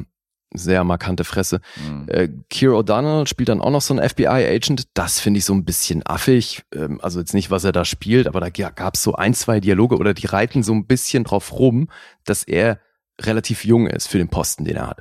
Mhm. Weil das ist auch wahnsinnig konstruiert. Aber wie gesagt, also auf die Handlung darfst du hier echt nicht groß Wert legen. Ähm, weil da wird erzählt, dass der auf dem College war mit Danny Sharp. Mhm. Und der ist jetzt FBI-Agent und ist ausgerechnet für das Segment zuständig für Banküberfälle. Ja, ist schon sehr konstruiert. So, und natürlich ist der dann irgendwann in Funkkontakt mit Danny und so. Und dann heißt es halt, ne, so, was machst du hier für einen Scheiß und von früher und jada, jada. Und da wird dann eben immer drauf rumgeritten, dass der so ein junger Typ ist, weil dann eben der, die Figur von Garrett Dillahunt, Captain Monroe, ihn dann immer wieder darauf anspricht, meinst du so, so bis 20 oder was? Wo ich mir denke, Alter, der Typ ist Jahrgang 78, die, den siehst du ihm auch an. Mhm. Was für 20, Alter, chill mal. Also so, das fand ich halt, da reiten sie echt zu sehr drauf rum. Also irgendwie war das ein unnötiges Ding. Aber wie gesagt, drauf geschissen. Die Frau von Will Sharp wird von Moses Ingram gespielt. Die sehe ich in letzter Zeit überall, ey. Die war ja auch eine der Hauptfiguren bei Obi-Wan. Mhm. Und in letzter Zeit ist die echt äh, sehr viel unterwegs. Und dann unnötigerweise, oder ich weiß auch nicht, wie der da drin gelandet ist, Wale spielt tatsächlich auch keine komplett unbedeutende Rolle. Ah ja. Ja, Rappt der denn auch? nee, Das nicht. nee, der ist so einer der Heavies von Danny, der dann halt auch übers Telefon ähm, musste dann ein paar Sachen für ihn erledigen und so. Jetzt, wie gesagt, keine, keine zentrale Rolle, aber. so eine Rolle, die T.I. wahrscheinlich auch gespielt hätte in einem anderen Film. Ja, ja, total. Aber Der wird halt wirklich mehr als ein Statist so. Und ich frage mich da stellenweise immer wieder, was ist gut, ist vielleicht der Versuch dann über so eine Besetzung auch noch Leute, die da irgendwie mit dranhängen, ne, Fans von ihm dann irgendwie Ja, reinzuholen. Ich Leute, die man weiß kennt es einfach. nicht so, ja. Vielleicht. Keine Ahnung. Aber eben, Ja, das tut der ist Sache auch keiner. einfach Fan von ihm und wollte ihn in seinem Film haben. Ja. Keine Ahnung. Mhm. 40 Millionen hat das Ganze gekostet. Und hat tatsächlich ein bisschen was eingespielt. Äh, Also die Zahl, die ich gefunden habe, war über 51 Millionen. Das ist natürlich auch pandemiebedingt alles so ein bisschen dumm gelaufen. Mhm. Aber ich kann mir gut vorstellen, dass der jetzt über Video on Demand auf jeden Fall auch noch sein Geld macht. Ja, also ist tatsächlich eine Empfehlung von mir. Alter, ich hätte es nicht gedacht, weil ich habe, ich weiß, ich war, habe wirklich gehatet, als ich den Trailer gesehen habe. Ja, ja, ich weiß, ich erinnere mich. Du hast mein Ohr gehatet. Erst recht, weil halt auch noch Jake Gyllenhaal und ähm, Dass du dir freiwillig einen Jack Gyllenhaal-Film überhaupt anguckst. ist krass, ne? Das würde ja schon das heißen. Ja. Ganz mal sehen. Das war halt wirklich Hirnausprogramm gewünscht und habe ich bekommen. Und war positiv überrascht. so hart. Da, da, da hat deine Taktik mal gegriffen mit den von wegen niedrigen Erwartungen und dann Ja, total. gucken, was kommt. Ist echt gut aufgegangen. Mhm. So, jetzt die Punkte zu diesem Action, Crime, Drama, Thriller. Hau raus. 6,1 gibt's auf IMDb. Metascore ist bei 55. Das ist natürlich überschaubar gut. Ähnlich sieht's auf Rotten Tomatoes aus. Von der Kritik 5,8. Vom Publikum euphorische 4,4. Wow, Das sind 88, bitte was? 88 Prozent vom Publikum. Aber das ist wirklich so. Also ich habe auch so auf Letterbox mir dann so ein paar äh, Rezensionen von anderen Leuten durchgelesen und es gibt wirklich ein paar, die sind da voll bei mir. Also so, dass das halt echt Spaß macht und dass, dass das eigentlich vor allem jetzt mal so gesehen an Michael Bays Filmografie der letzten Jahre wirklich ein sehenswerter Film ist. Mhm. Ja, auf Letterboxd hat das dann im Schnitt auf 3,1 gebracht. Gucken wir mal in die Bubble hier rein. Oh, So, und jetzt du. Oh, ui, ui, ui, ui, ui, ui, ui. Manu hat eine Review geschrieben. Ein Stern. Ambulance is a real treat for fans of Michael Bay. Drone shots, cameras constantly moving around unlikable characters that don't deserve to be caught dead. Quirky people yelling cringy and unbelievable dialogue while people are dying and bleeding to death. A pretentious plot and inappropriate music and humor. As you guessed by now, I'm not a fan of Michael Bay. Das, ist von Manu, von den Filmfressen? Warum schreibt der denn auf Englisch eine Kritik? Weil er international äh, weltbekannt ist. Ah ja, Und weil das auch alle mitbekommen sollen. heißt jetzt auch nur noch äh, Menü. Menü. ja. Äh, Okay. Ja, aber das Ding ist, ich würde fast alles unterschreiben, was er da sagt. mh. Das macht aber trotzdem Spaß. Also ich glaube, dass du besser bist als hier unser, unser, unsere Bubble hier. Dave ist mit dreieinhalb Sternen wahrscheinlich noch gut dabei. Dennis zwei Sterne, Erik zwei Sterne, der normalerweise immer sehr euphorisch ist. Schönen Gruß an alle. Adrian zweieinhalb. Ja gut, Hm. aber das ist jetzt natürlich ein Film, ne? wenn du dir den da auf deinem Laptop im Zug anguckst, verpufft es natürlich komplett. Ja, das sowieso. Weil das ist halt schon, Der braucht Sound. also weißt du, ich meine, bei, jetzt mal ganz ehrlich, Mad Max Fury Road hat eine ähnliche Handlung. Hm. Und da bist du auch nur die ganze Zeit unterwegs und das sind dann halt auch, der Film überzeugt fast zu 100 Prozent mit geilen Bildern. Viel mehr ist es nicht. Würdest du sagen, dass das Und- Pendant ist zu Mad Max Fury Road? Na, vielleicht das Michael Bay Pendant, auf jeden Fall, ja, weil du bist hier wirklich, fast den ganzen Film über bist du hier in Bewegung. Mhm. Weil, na, natürlich, ja, die Figurenzeichnung ist, ist wahnsinnig ähm, so geschrieben, dass es halt alles zusammenpasst, weil natürlich ist dann Will auch noch der beste Autofahrer aller Zeiten.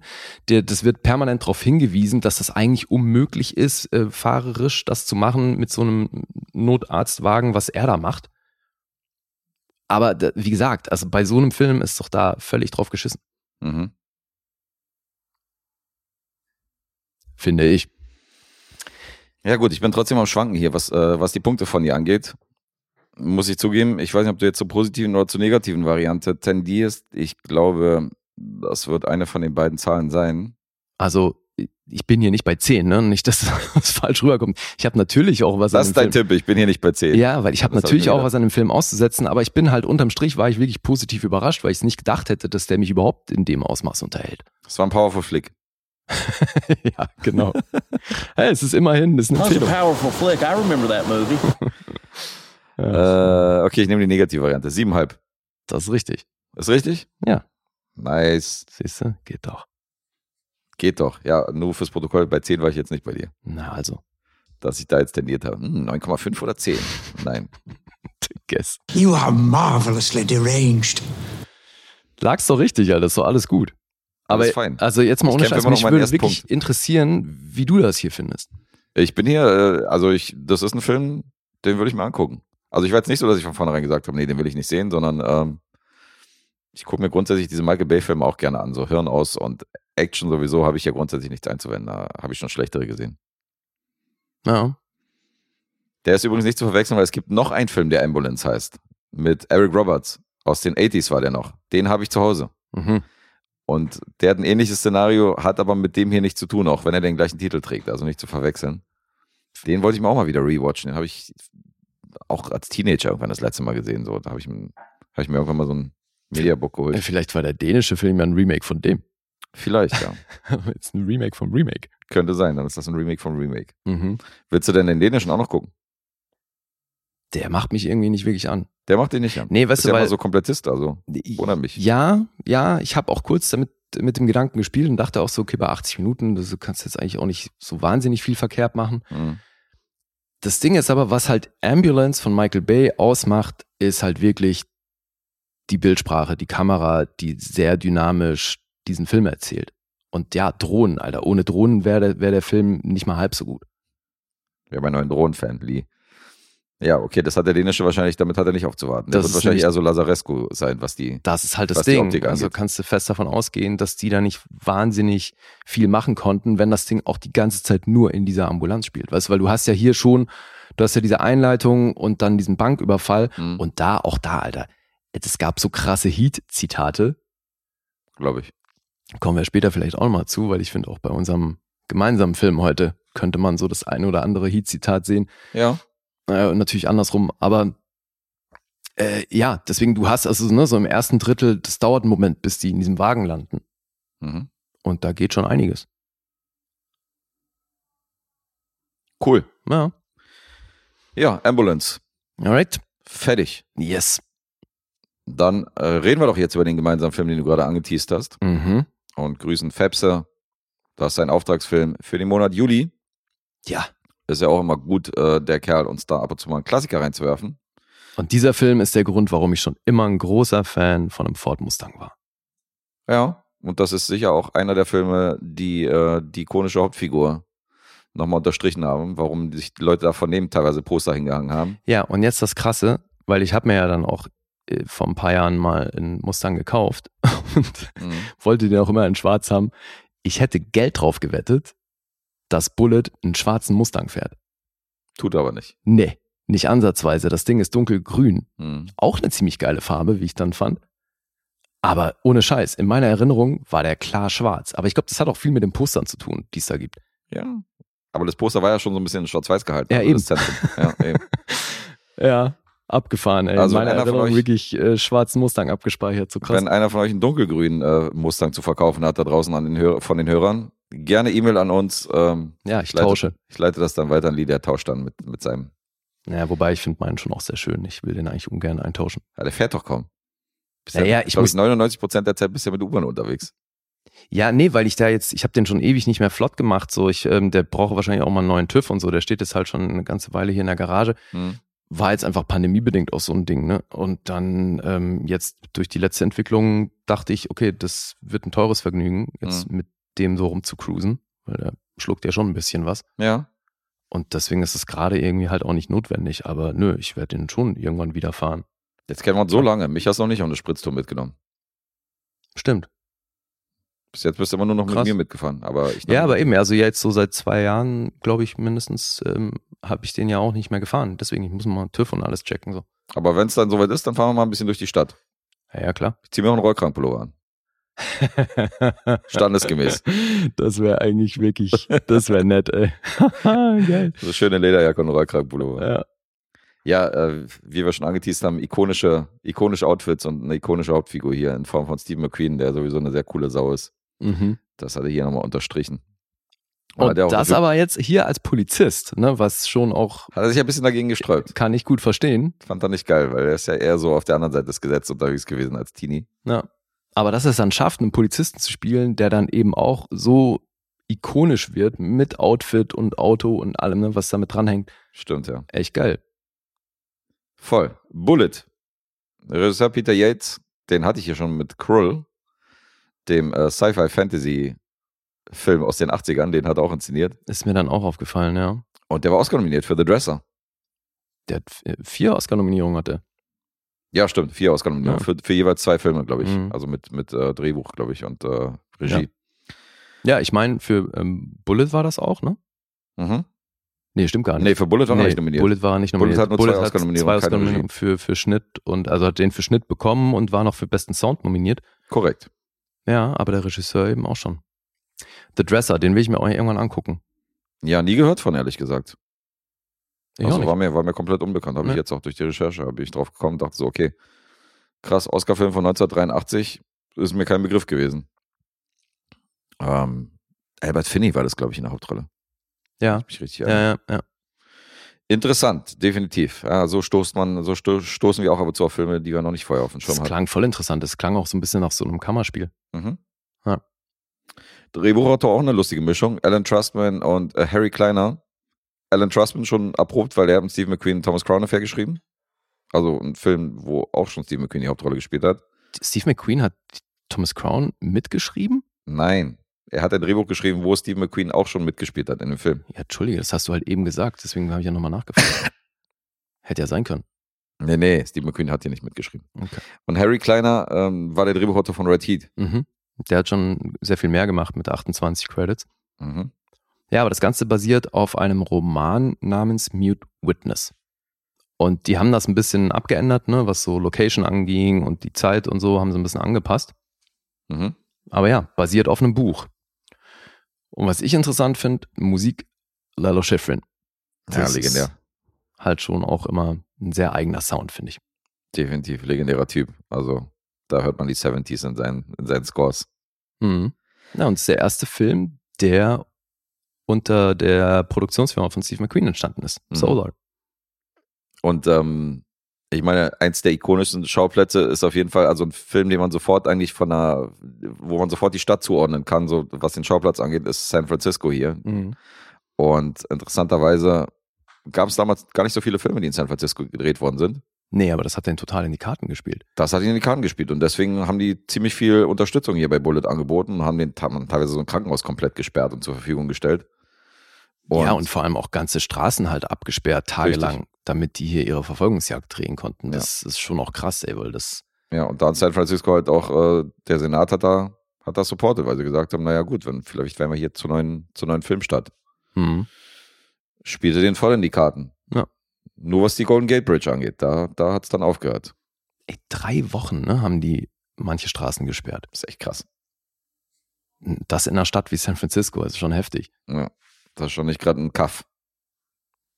Ja, ich weiß noch, wenn die manchmal sperren die ja in Berlin auch irgendwie so zentrale Orte ab, weil da irgendwas gedreht wird.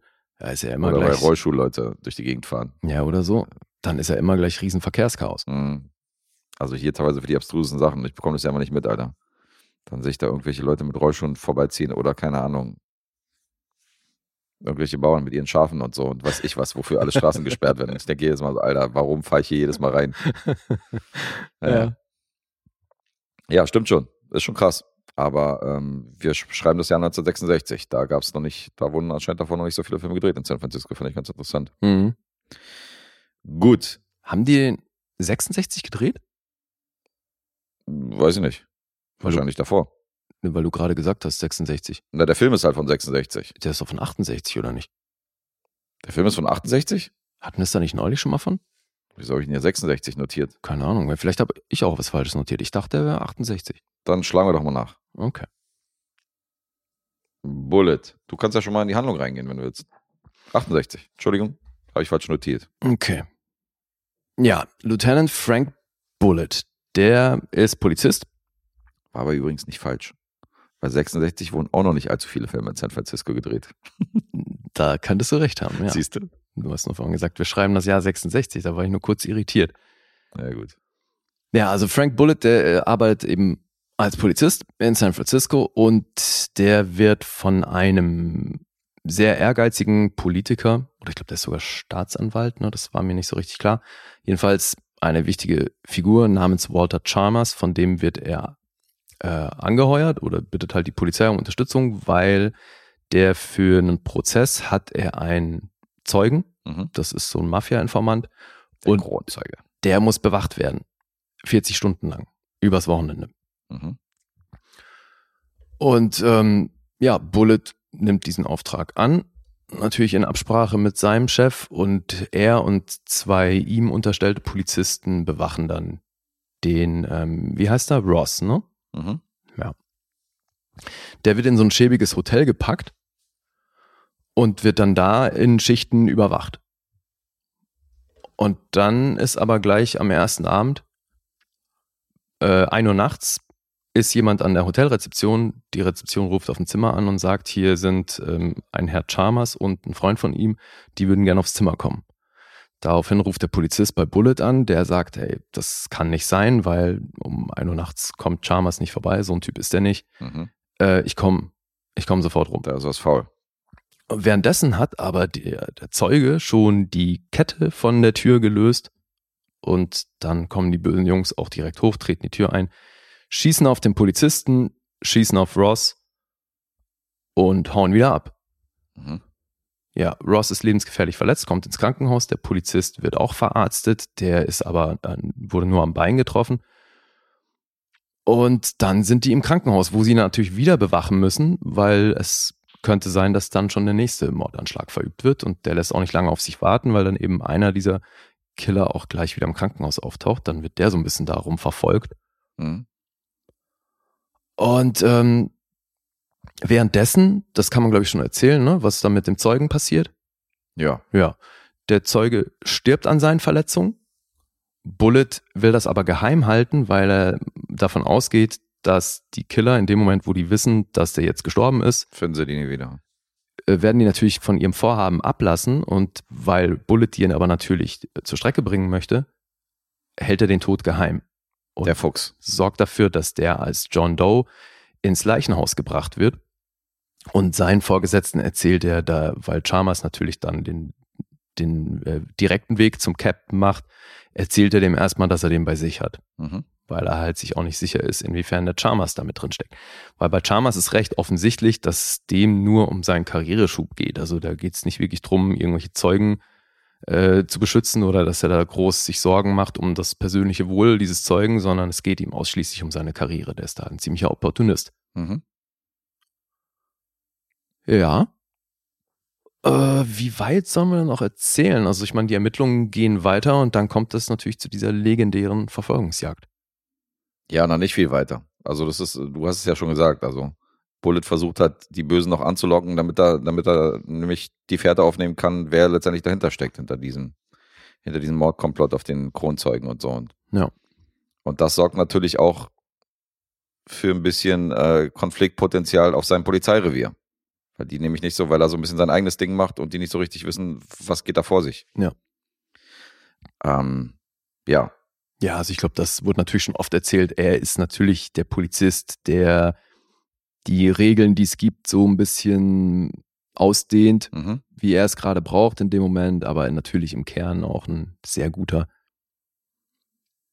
Ja, und dann sind sie irgendwann halt auch am Flughafen zugange und das fand ich schon echt krass. Also gibt eh ein paar abgefahrene Szenen im Film, finde ich. Ja. Das ist auch ein super Funfact am, am Flughafen. Wo, da, wo, es, wo es heißt, so, warum er da, warum er da keinen Dummy genommen hat, so irgendwie bei diesen gefährlichen Momenten, wo er Mhm. diesen Flugzeugen so nahe gekommen ist und so, und er dann gesagt hat, haben sie doch. Sich selber anspielt, schon ziemlich witzig. Ja. Also er hat ja, ist ja kein Geheimnis, dass Steve McQueen ist ja so ein bisschen der Tom Cruise der 70er Jahre.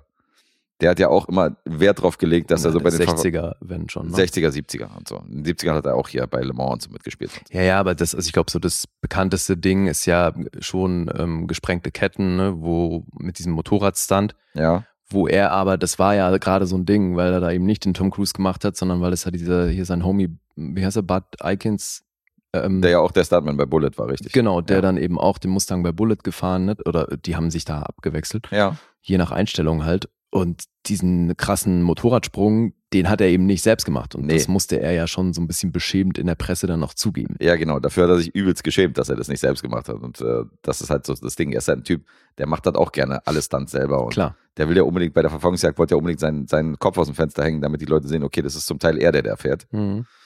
Und äh, so Ja, ein ja, so Typ ist- sowieso, Das. Also- schon, sich ins Bild spielen hat er eh drauf. Das war ja schon bei den glorreichen Sieben so ein Thema. Ja. Dass du den eigentlich, sobald du den im Bild hast, wenn er auch nur irgendwo im Hintergrund ist, dann macht er halt so- viel Faxen, dass du zwangsläufig mit dem Fokus bei ihm landest. ja, ja, klar, das ist keiner, der gerne irgendwie äh, das Rampenlicht teilt mit anderen Schauspielern. Ja. Das, so war er schon immer. Aber äh, auch was die Stunts und was die Action angeht, da, mit dem hatten wahrscheinlich die Versicherungsbüros, was die Filme angeht, auch so ihre Probleme. Ja, ja, denke ich dann mir. zu sagen, nee, lass mal.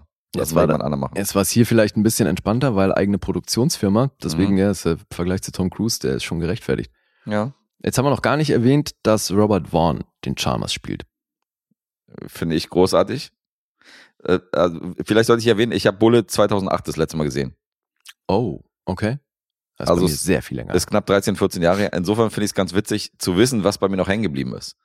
Und tatsächlich ist Robert Vaughn als Antagonist bei mir hängen geblieben, weil ich den irgendwie, ich habe selten so ein Arschloch gesehen wie ihn hier in Bullet so. Ich Mhm. fand ihn so unsympathisch und der hat ja ständig irgendwie interveniert und hat ja immer irgendwie integriert, weißt du, so in seine, der ist ja, wie du sagst, opportunistisch ist ja nur sein, äh, seiner Motivation da gefolgt und Ja. irgendwie habe ich den noch im Kopf gehabt, so Robert Vaughn als Antagonist in Bullet ist einer der Momente, die hier bei mir voll noch im Gedächtnis waren. Mhm.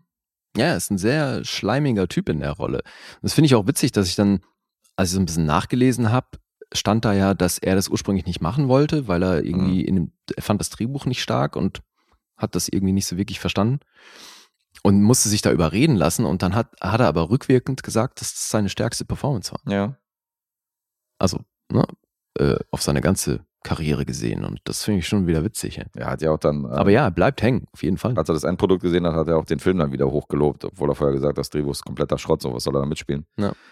Aber ähm, der war krass, Hm. weil der auch so, weil der auch so mächtige Persönlichkeit um sich geschart hat, so ein Police-Chef und so, der ihn ja nicht von der Seite gewichen ist, weißt du, so der, also er hat so Leute, die auch wirklich das Sagen hatten in, in San Francisco, hat er irgendwie in seiner Entourage gehabt die ganze Zeit, die ihn natürlich auch immer beschützt haben und schon, schon ein krasser Charakter, also schon ist ein guter, guter Antagonist. Hm. Ja, der Polizeikapitän übrigens von Simon Oakland gespielt. Das ist ja schon auch ein recht bekannter Typ. Mhm. Psycho und West Side Story und so, der hat schon große Sachen gemacht. Und äh, ich glaube, Robert Duval müssen wir noch erwähnen, ne? Der ja. hier einen Taxifahrer spielt. Er spielt einen Taxifahrer, ja. Tatsächlich hat er vorher schon ein paar größere Rollen gehabt als, äh, Ja, als die hier. ja, das ist auch auf jeden Fall lange nicht so eine Rolle, also die, die bleibt lange nicht so im Gedächtnis wie Robert Vaughn als Chalmers. Das ist schon, Ja. das ist schon auffällig. Und ich habe es neulich mal erwähnt, als ich über einen französischen Film gesprochen habe, dass Jacqueline Bisset spielt hier die Freundin von Bullet. Die müssen wir natürlich auch erwähnen, auch wenn jetzt ihre Rolle jetzt nicht allzu viel hergibt. Das ist schon krass, ne? Sie, die ist ja wirklich nur da, Die soll nur schön sein. äh, eben. Ja. Also mehr, mehr muss sie nicht machen. Aber macht sie gut. Ja, finde ich aber tatsächlich, das ist echt so ein Kritikpunkt, den ich habe an dem Film. Ich finde, das Ende hat ja schon auch mit ihrer Figur zu tun. Ja. Und so die Auflösung dessen finde ich halt wahnsinnig dünn, Hm. gemessen daran, was sie für eine Rolle spielt in dem Film. Mhm. Also weißt du, weil diese, die Wichtigkeit davon, die erzählt sich gar nicht, finde ich. Und deswegen ist im Endeffekt die letzte Szene eigentlich recht schwach, finde ich. Ja, ich weiß, was du meinst. weil die ja eine Auflösung von einem Konflikt erzählt, der aber gar nicht groß bedient wird. Dazu hätte man ihren Charakter mehr Raum geben sollen, Voll. damit das wirkt. Ja, ich weiß, was du meinst, definitiv. Ja. Ich bin sowieso der Meinung, also äh, gerade jetzt so rückwirkend, wenn, wenn ich mich erinnere, so was in diesem Film vorgekommen ist, du hast ein paar wirklich ikonische Action-Momente. Mhm. an diesem Flughafen, die Verfolgungsjagd natürlich, die ist ja außer Frage, die hat Filmgeschichte geschrieben. Du hast diesen Antagonisten, aber wenn du das rausnimmst und du nimmst eigentlich die Story und die Handlung, dann ist das ein recht gewöhnlicher, recht gewöhnliche äh, Krimi-Folge von der 70er Jahre Straßen Total. und San Francisco-Serie. Voll. Also es könnte irgendwie eine Kojak-Folge sein mit der Handlung. Ja. Weißt du, die jetzt vielleicht nicht so blutig ist, Ja. aber so von der Story. Nee, es ist einfach, es ist halt wahnsinnig stylisch inszeniert. Voll. Das also ist eben McQueen. Die- Bildsprachlich, es gibt schon wirklich ein paar richtig geile Bilder hier. Ja, ja, voll. Und ich meine, allein schon ähm, am Anfang die, die Titelsequenz, also wo du die Credits eingeblendet hast, Hm. für die damalige Zeit wahrscheinlich eine wahnsinnig krasse Spielerei, aber dass sich so das nächste Bild in den Buchstaben befindet von dem Namen, der gerade dasteht und die Mhm. zoomen dann ran und dann bist du quasi im nächsten Shot. Ja. Schon, also gerade für 68 eine, eine Spielerei, die ich echt gut fand. Für die damalige Zeit auf jeden Fall, ja. Deswegen, der macht ja schon ein paar, also optisch macht er sowieso eine Menge richtig. Gibt ein Mhm. paar wirklich wahnsinnig schöne Bilder einfach. Ja, das ist natürlich sehr stylisch, wie die, also die Klamotten, wie er rumläuft und, Und- dieses 70er-Jahre-Szenario, die Ja, Autos. und wie eben die Autos. Also wie hier auch Autos inszeniert werden, die noch nicht mal eine Rolle spielen. Hm. Dieser Moment, wo er nach Hause kommt, sich drüben noch die Zeitung geklaut hat und dann äh, seine Tiefkühlkost da im Dings gekauft hat Hm. und dann über die Straße geht, da hast du ja im Vordergrund diese fette Karre, die irgendwie aus den 30ern oder 20ern stammt oder so, die überhaupt keine Rolle spielt, die aber wahnsinnig das, diesen Shot dominiert in dem Moment, als er über die Straße geht. Und das finde ich, solche Einstellungen finde ich halt echt krass. Also einfach auch so, wie halt eben diese Autos zelebriert werden, selbst wenn sie noch nicht mal zum Einsatz kommen. Hm. Schon echt cool. Ja, und ich finde auch, dass der ähm, wirklich spannende Momente hat. Ja, hat er. Also funktioniert mit der Stimmung. Hat er. Ich meine, das ist schon ein Film, wenn man da so ein, wenn man da so ein richtig krasses Remake machen würde, der hätte wahrscheinlich nicht diese, diesen ikonischen Wert von dem Film von damals im Jahr 1968, aber ich glaube, so diese Actionsequenzen und diese blutigen Momente, die würden heute immer noch funktionieren. Also aus könnte man noch einen guten Thriller machen. Ja, ja, die würden, heute würden die natürlich sehr viel mehr machen. Ja, ja, Sowohl klar. in den Action-Momenten als dann eben auch, oder bei diesen Verfolgungsjagden sowieso. Hm. Ist ja dann halt so ein Fast and Furious. Michael Bay würde da wieder ein paar Drohnen einbauen. Ja. Das stimmt. Und man sagt ja, das ist einer der ersten Filme, wo der Hauptdarsteller oder überhaupt jemand aus dem Film das Wort Bullshit benutzt. Also es wurde mittlerweile widerlegt, weil kaltblütig, den ich auch gesehen habe, war davor. Hm. Aber lustigerweise klingt Bullshit fast wie Bullet. Ist mir mal so aufgefallen, wenn du mal ein paar Buchstaben austauschst und welche noch dazu nimmst. Ja. Fun Fact von Guess. Bullet, Bullshit. It's times like this my temper is tested somewhat. Findest du nicht? Ja, ja, kann man so sehen, klar. Ich habe diesen Fun Fact gelesen, ich habe das Bullshit gelesen und habe tatsächlich so die Buchstaben so von dem Titel so rausspringen sehen. Faszinierend. Aber so viel nur nebenbei. Mhm. Naja, ich meine, aber in der Hinsicht ist der sowieso, kann der sowieso mit so ein paar ersten Sachen aufwarten, weil das ja auch einer der ersten Filme ist, die dann von der MPAA geradet wurden. Mhm. Und so, das war ja nicht lange, nachdem dieser Hays Code abgeschafft wurde. Ja. Äh, ja. Ich glaube, das ähm, hat auch, gab so ein bisschen hin und her, ne, mit dem Rating. Ich glaube, schlussendlich ist er dann ab 12 freigegeben, was zumindest hierzulande. Ja. Aber der würde von der Tonalität, würde der auch so in das New Hollywood der 70er passen. Recht blutig. Ziemlich, ziemlich düster. Wenig, wenig lustige oder leichte Momente. Also, Mhm. das ist ein, für mich ein früher, frühes Foreshadowing auf das New Hollywood. Okay. Ja. Und wie fandst du den jetzt, wenn du den Ich vor fand ihn gut. 14 Jahren das letzte Mal gesehen hast? Ja, ja, nicht. Ist auch definitiv ein guter Film. Aber ich bin jetzt nicht so von wegen absolutes Meisterwerk. Mhm. Da würde ich ihn jetzt nicht titulieren, so jetzt in der, dass man sagt, jetzt in der Filmgeschichte ist das hier einer der Top Ten Filme.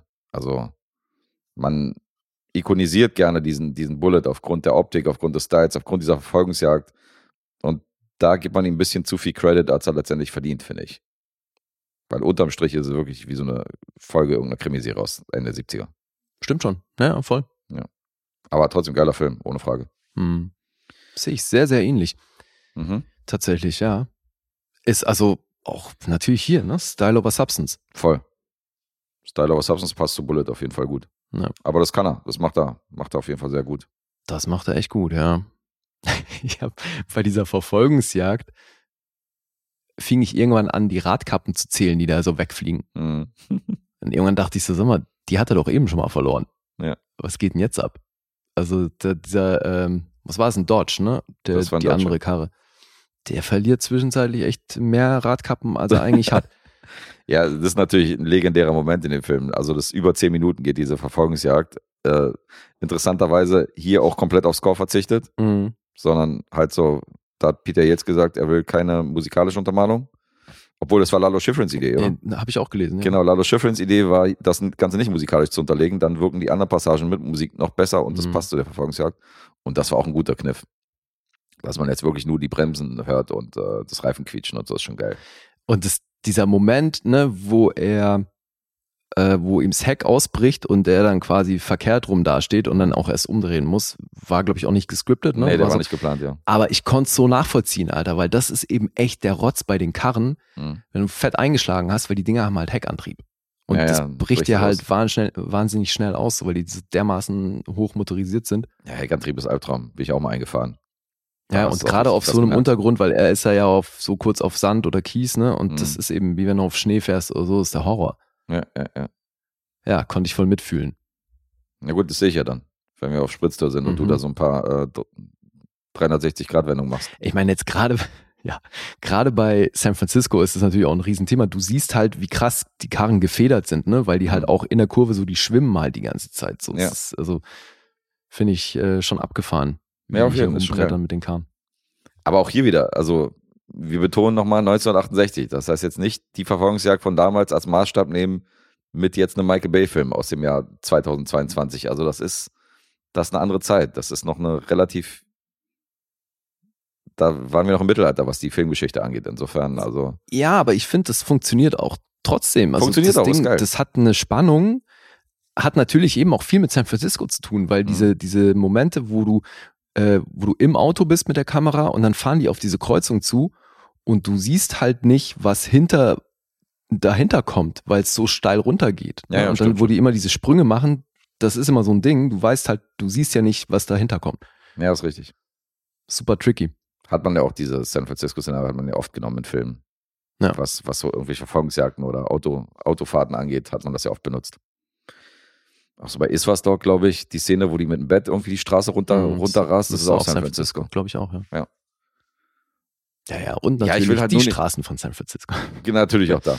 Ja, ich will jetzt nur nicht, dass, dass jetzt jemand, weißt du, der liest halt eine der besten Verfolgungsjagden der Filmgeschichte. Dann guckt er sich den an und denkt so, ah, okay, ich fand die von dem Netflix-Film irgendwie äh, vor drei Monaten besser. Das, sind halt, das ist halt ein bisschen andere Zeit, das will ich halt damit sagen. Das muss man halt, muss man sich halt auch mal dazu denken. Ja, fände ich schon dreist, sowas zu vergleichen. Also wenn da jemand auf die Idee kommt, Stimmt auch wieder. Dann seid ihr Arschlöcher. selber schuld. ja, okay. Hast du noch was? Nö. Fünf Millionen hat das Ding gekostet. Nee, fünfeinhalb. Ja, fünfeinhalb. Die 500.000 wollen wir nicht unterschlagen. Die haben es ausgemacht. Ordentliches Budget. Und man merkt schon, dass die überdrehen durften. Also vom Flughafen, im Krankenhaus, Straßen gesperrt. Es sind sowieso nur echte Sets. Und ich finde, das macht eine Stimmt. Menge aus, weil du hast ja schon auch gerade bei Filmen aus der Zeit hast du halt oft irgendwie Studio. Ja, ja, stimmt. Das Polizeirevier war auch echt. Alles. Mhm. Hotel war echt, Krankenhaus war echt, Straßen sowieso. Ja, dadurch wirkt er ein bisschen authentisch, das stimmt. Das macht was aus, finde ich. Ja. Und den Oscar für besten Schnitt, den kann ich nachvollziehen. Ja, definitiv. Finde ich auch. Und vor allem, ich habe drauf geachtet, ne, der Dodge bei der einen langgezogenen Kurve knallt er am, kurz vorm Schnitt, knallt er gegen dieses weiße Auto, was am Rand steht. Mhm.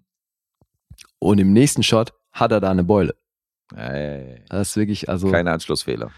Nee, zumindest was, also mit den Radkappen dann schon eher, aber was das angeht, nicht, ne? da zumindest nicht.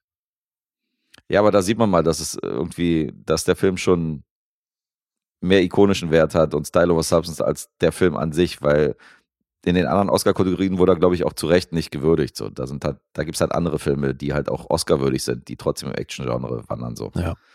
Also bei Bullet kann ich schon verstehen, dass der irgendwie für Schnitt nominiert ist und äh, aber nicht für Regie und so. Das ist jetzt Nö. kann man nachvollziehen. Eben, also man hätte vielleicht Ausstattung oder so noch nominieren können, aber das Ja. geht schon klar. Finde ich auch. Na gut, 114 Minuten, dann nenne ich mal die Punkte. Mhm. IMDb 7,4 für Bullet. Mhm. Hat einen Metascore von 81. Das ist natürlich sehr gut. Rotten Tomatoes 7,8. 4,1 gibt es vom Publikum und Letterboxd 3,6. Mhm. So, und jetzt wir. Jetzt wir. Wer fängt an? Mm, ist mir egal. Ich würde sagen, du fängst an, weil 3-0 für dich steht. Okay. Ähm, Favoritenrolle und so. Das klingt so ein bisschen nach acht Punkten bei dir. So ein bisschen. Ja. Soll ich das einloggen oder äh, Ja, bist bitte. du noch im Brainstorm? Nein, log das ein. Ding, ding, ding. Schön. Ähm, du bist. Na, Äh, hast, du, der Guest. I'm incapable of error. hast du für die Karre noch einen halben Punkt draufgelegt? Der Mustang ist 10 Werte. Als Herz. So ein extra Herz. Hm. Ja, genau. Ey, apropos, Äh, findest du nicht auch, dass es so aussah zwischenzeitlich, als würde McQueen schalten? Weil das kann fast nicht sein. Viel, weiß nicht, fiel mir jetzt nicht bewusst Also, auf. weil ich meine, in den Trivia Facts stand ja eh maßlos viel über die Karren die ganze Zeit. Ja, total. Ähm, also eigentlich auch zu viel mörderunnötiges Zeug. Mhm. Aber ich meine, man hat die Mittelkonsole ja nie gesehen und der Shot ist ja schon auch immer nur bis knapp unter die Schulter. Das heißt, du kannst nur so erahnen, was er mit dem Arm macht. Aber findest du nicht, dass es zwischenzeitlich so aus, als würde er schalten? Saß Jacqueline Bisset auf dem Beifahrersitz? Hat er an ihr rumgeschaltet? Da könnte ich die Handbewegung vielleicht verstehen. Äh, nee, Nee, weil das kann ja fast nicht sein. Also, weil das halt solche Karren, die kamen eigentlich als Automatik vom Ja, ja, Fußball. logisch. Ja, ich weiß schon. Ja, Ja. gute Frage, aber Ja, weil es sich halt so, zwischenzeitlich halt auch so angehört hat, als würde er jetzt irgendwie hochtourig fahren, was ähm, ja, die haben ja viele von den Sounds haben die ja nachträglich dann Ja, gut, einbearbeitet. das kann natürlich auch Vielleicht sein, haben sie ja. dann irgendwie wirklich eine Schaltung eingebaut, die eigentlich wo keine da sein sollte. Ich weiß nicht. hm, Fiel mir aber jetzt nicht bewusst auf. okay. Ähm, okay, zurück zum Raten. So. Ich sage, du bist auch bei Nacht. Das ist auch richtig. Siehst du, sag ich doch, das klang sehr, sehr ähnlich hier. Geil. Ja, da habe ich mich dann orientiert. Ich habe tatsächlich auch die 8,5 in Anbetracht gezogen. Ja. Aber diesmal fahre ich anscheinend gut mit der pessimistischen Variante bei dir. Ja, ich habe auch kurz überlegt, 8,5, aber dann, ich habe das eben auch so wie du gesehen. Ich dachte so, ja, ganz ehrlich, also die Handlung ist hier halt wirklich so wahnsinnig Standard-Krimi-Folge irgendwie. Ja, nimm mal die Ist ikonischen ja jetzt kein Szenen raus. Chinatown oder nimm die so. Verfolgungsjagd raus, nimm Steve McQueen raus und der Film ist nicht so geil. Ja. Also Naja. relativ konventionell, Ja. das will ich damit sagen. Hm. Gut. Aber was denkst du so mit dem, äh, mit der Abschlusssequenz Flughafen? Musstest du nicht an Heat denken? Ja, natürlich. Schon, ne? Ja, ja, auf jeden Fall. kann mir gut vorstellen, dass, dass die hier inspiriert wurden. Also ich kann mir schon vorstellen, dass einige äh, große Actionfilme sich an Bullet teilweise orientiert haben. Also Also, dass der, gerade was so Verfolgungsjagden und bestimmt auch so eine Flughafennummer angeht, Mhm. da Maßstäbe gesetzt hat, da bin ich mir sicher. voll. Definitiv. Gut, Alright, jetzt du wieder. okay, dann machen wir das.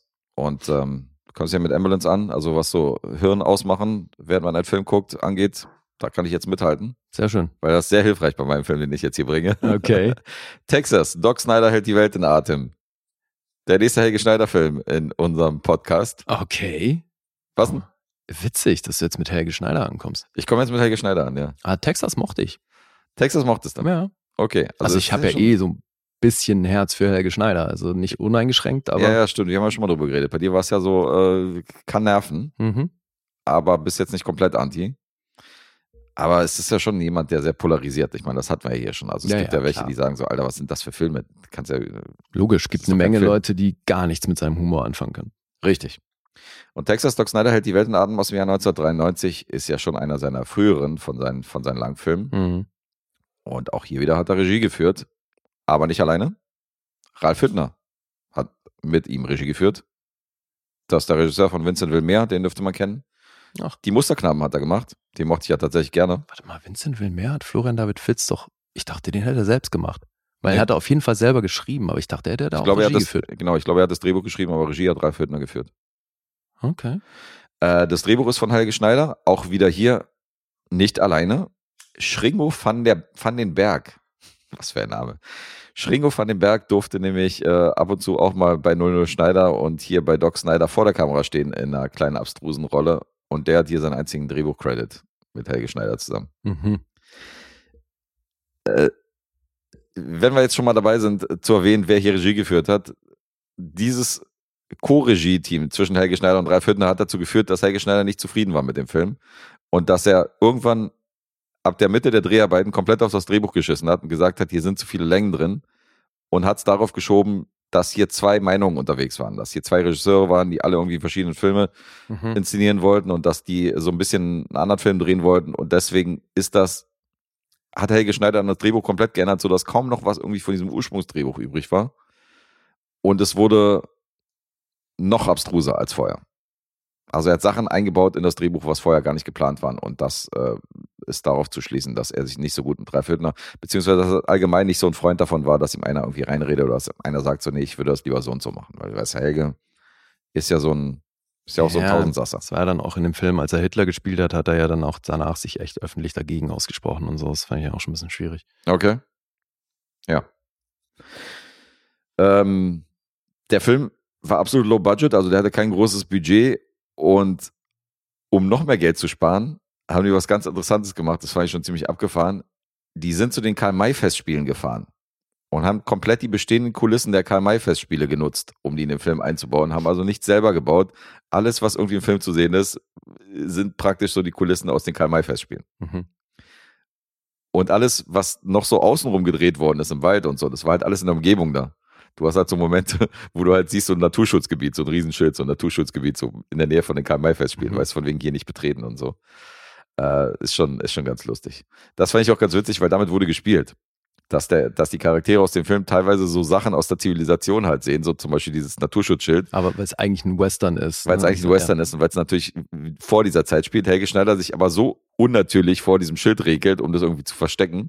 Oder er läuft halt an so einem Saloon lang und steht dann aber auf einmal vor so einem, von so einem feinsten Holzgaragentor, weißt du, wo du siehst, okay, das ist so, das ist so Baumarktholz, weißt du, so sieht halt kein Tor damals aus im, im Wilden Westen. Und ähm, dann dreht er halt um, sagt so, oh, weißt du, so von wegen so, und äh, haut dann, geht dann aus der Kamera raus, aber die Kamera hält halt noch voll auf dieses Holztor rauf, so noch Mhm. irgendwie ein paar Sekunden. Also ist mega absurd. Und ähm, ich muss ehrlich erzählen, dass Helge Schneider Filme, also das ist eine komplett absurde Handlung, das ist, das ist wahrscheinlich die Kunstform vom Dadaismus, aber ich würde es jetzt Gagaismus bezeichnen, weil es, also das wird hier richtig, also es ist richtig abstrakt. Ich versuche mal die Handlung anzureißen, worum es hier eigentlich geht. Nach 30 Jahren will Doc Snyder, das ist der Hauptcharakter, gespielt von Helge Schneider, einen Sack mit dreckiger Wäsche zu seiner Mutter bringen. Und unterwegs kommt eine Postkutsche vorbei und da, da denkt sich Doc Snyder, alles klar, überfallen wir mal unterwegs die Postkutsche. Bei diesem Postkutschenraub verliert er diesen Wäsche, Wäschesack und dort ist ein bestimmter Herr, der auch überfallen wird im Zuge dieses Postkutschenraubs. Und das ist der, der wird dann der Antagonist in diesem Moment.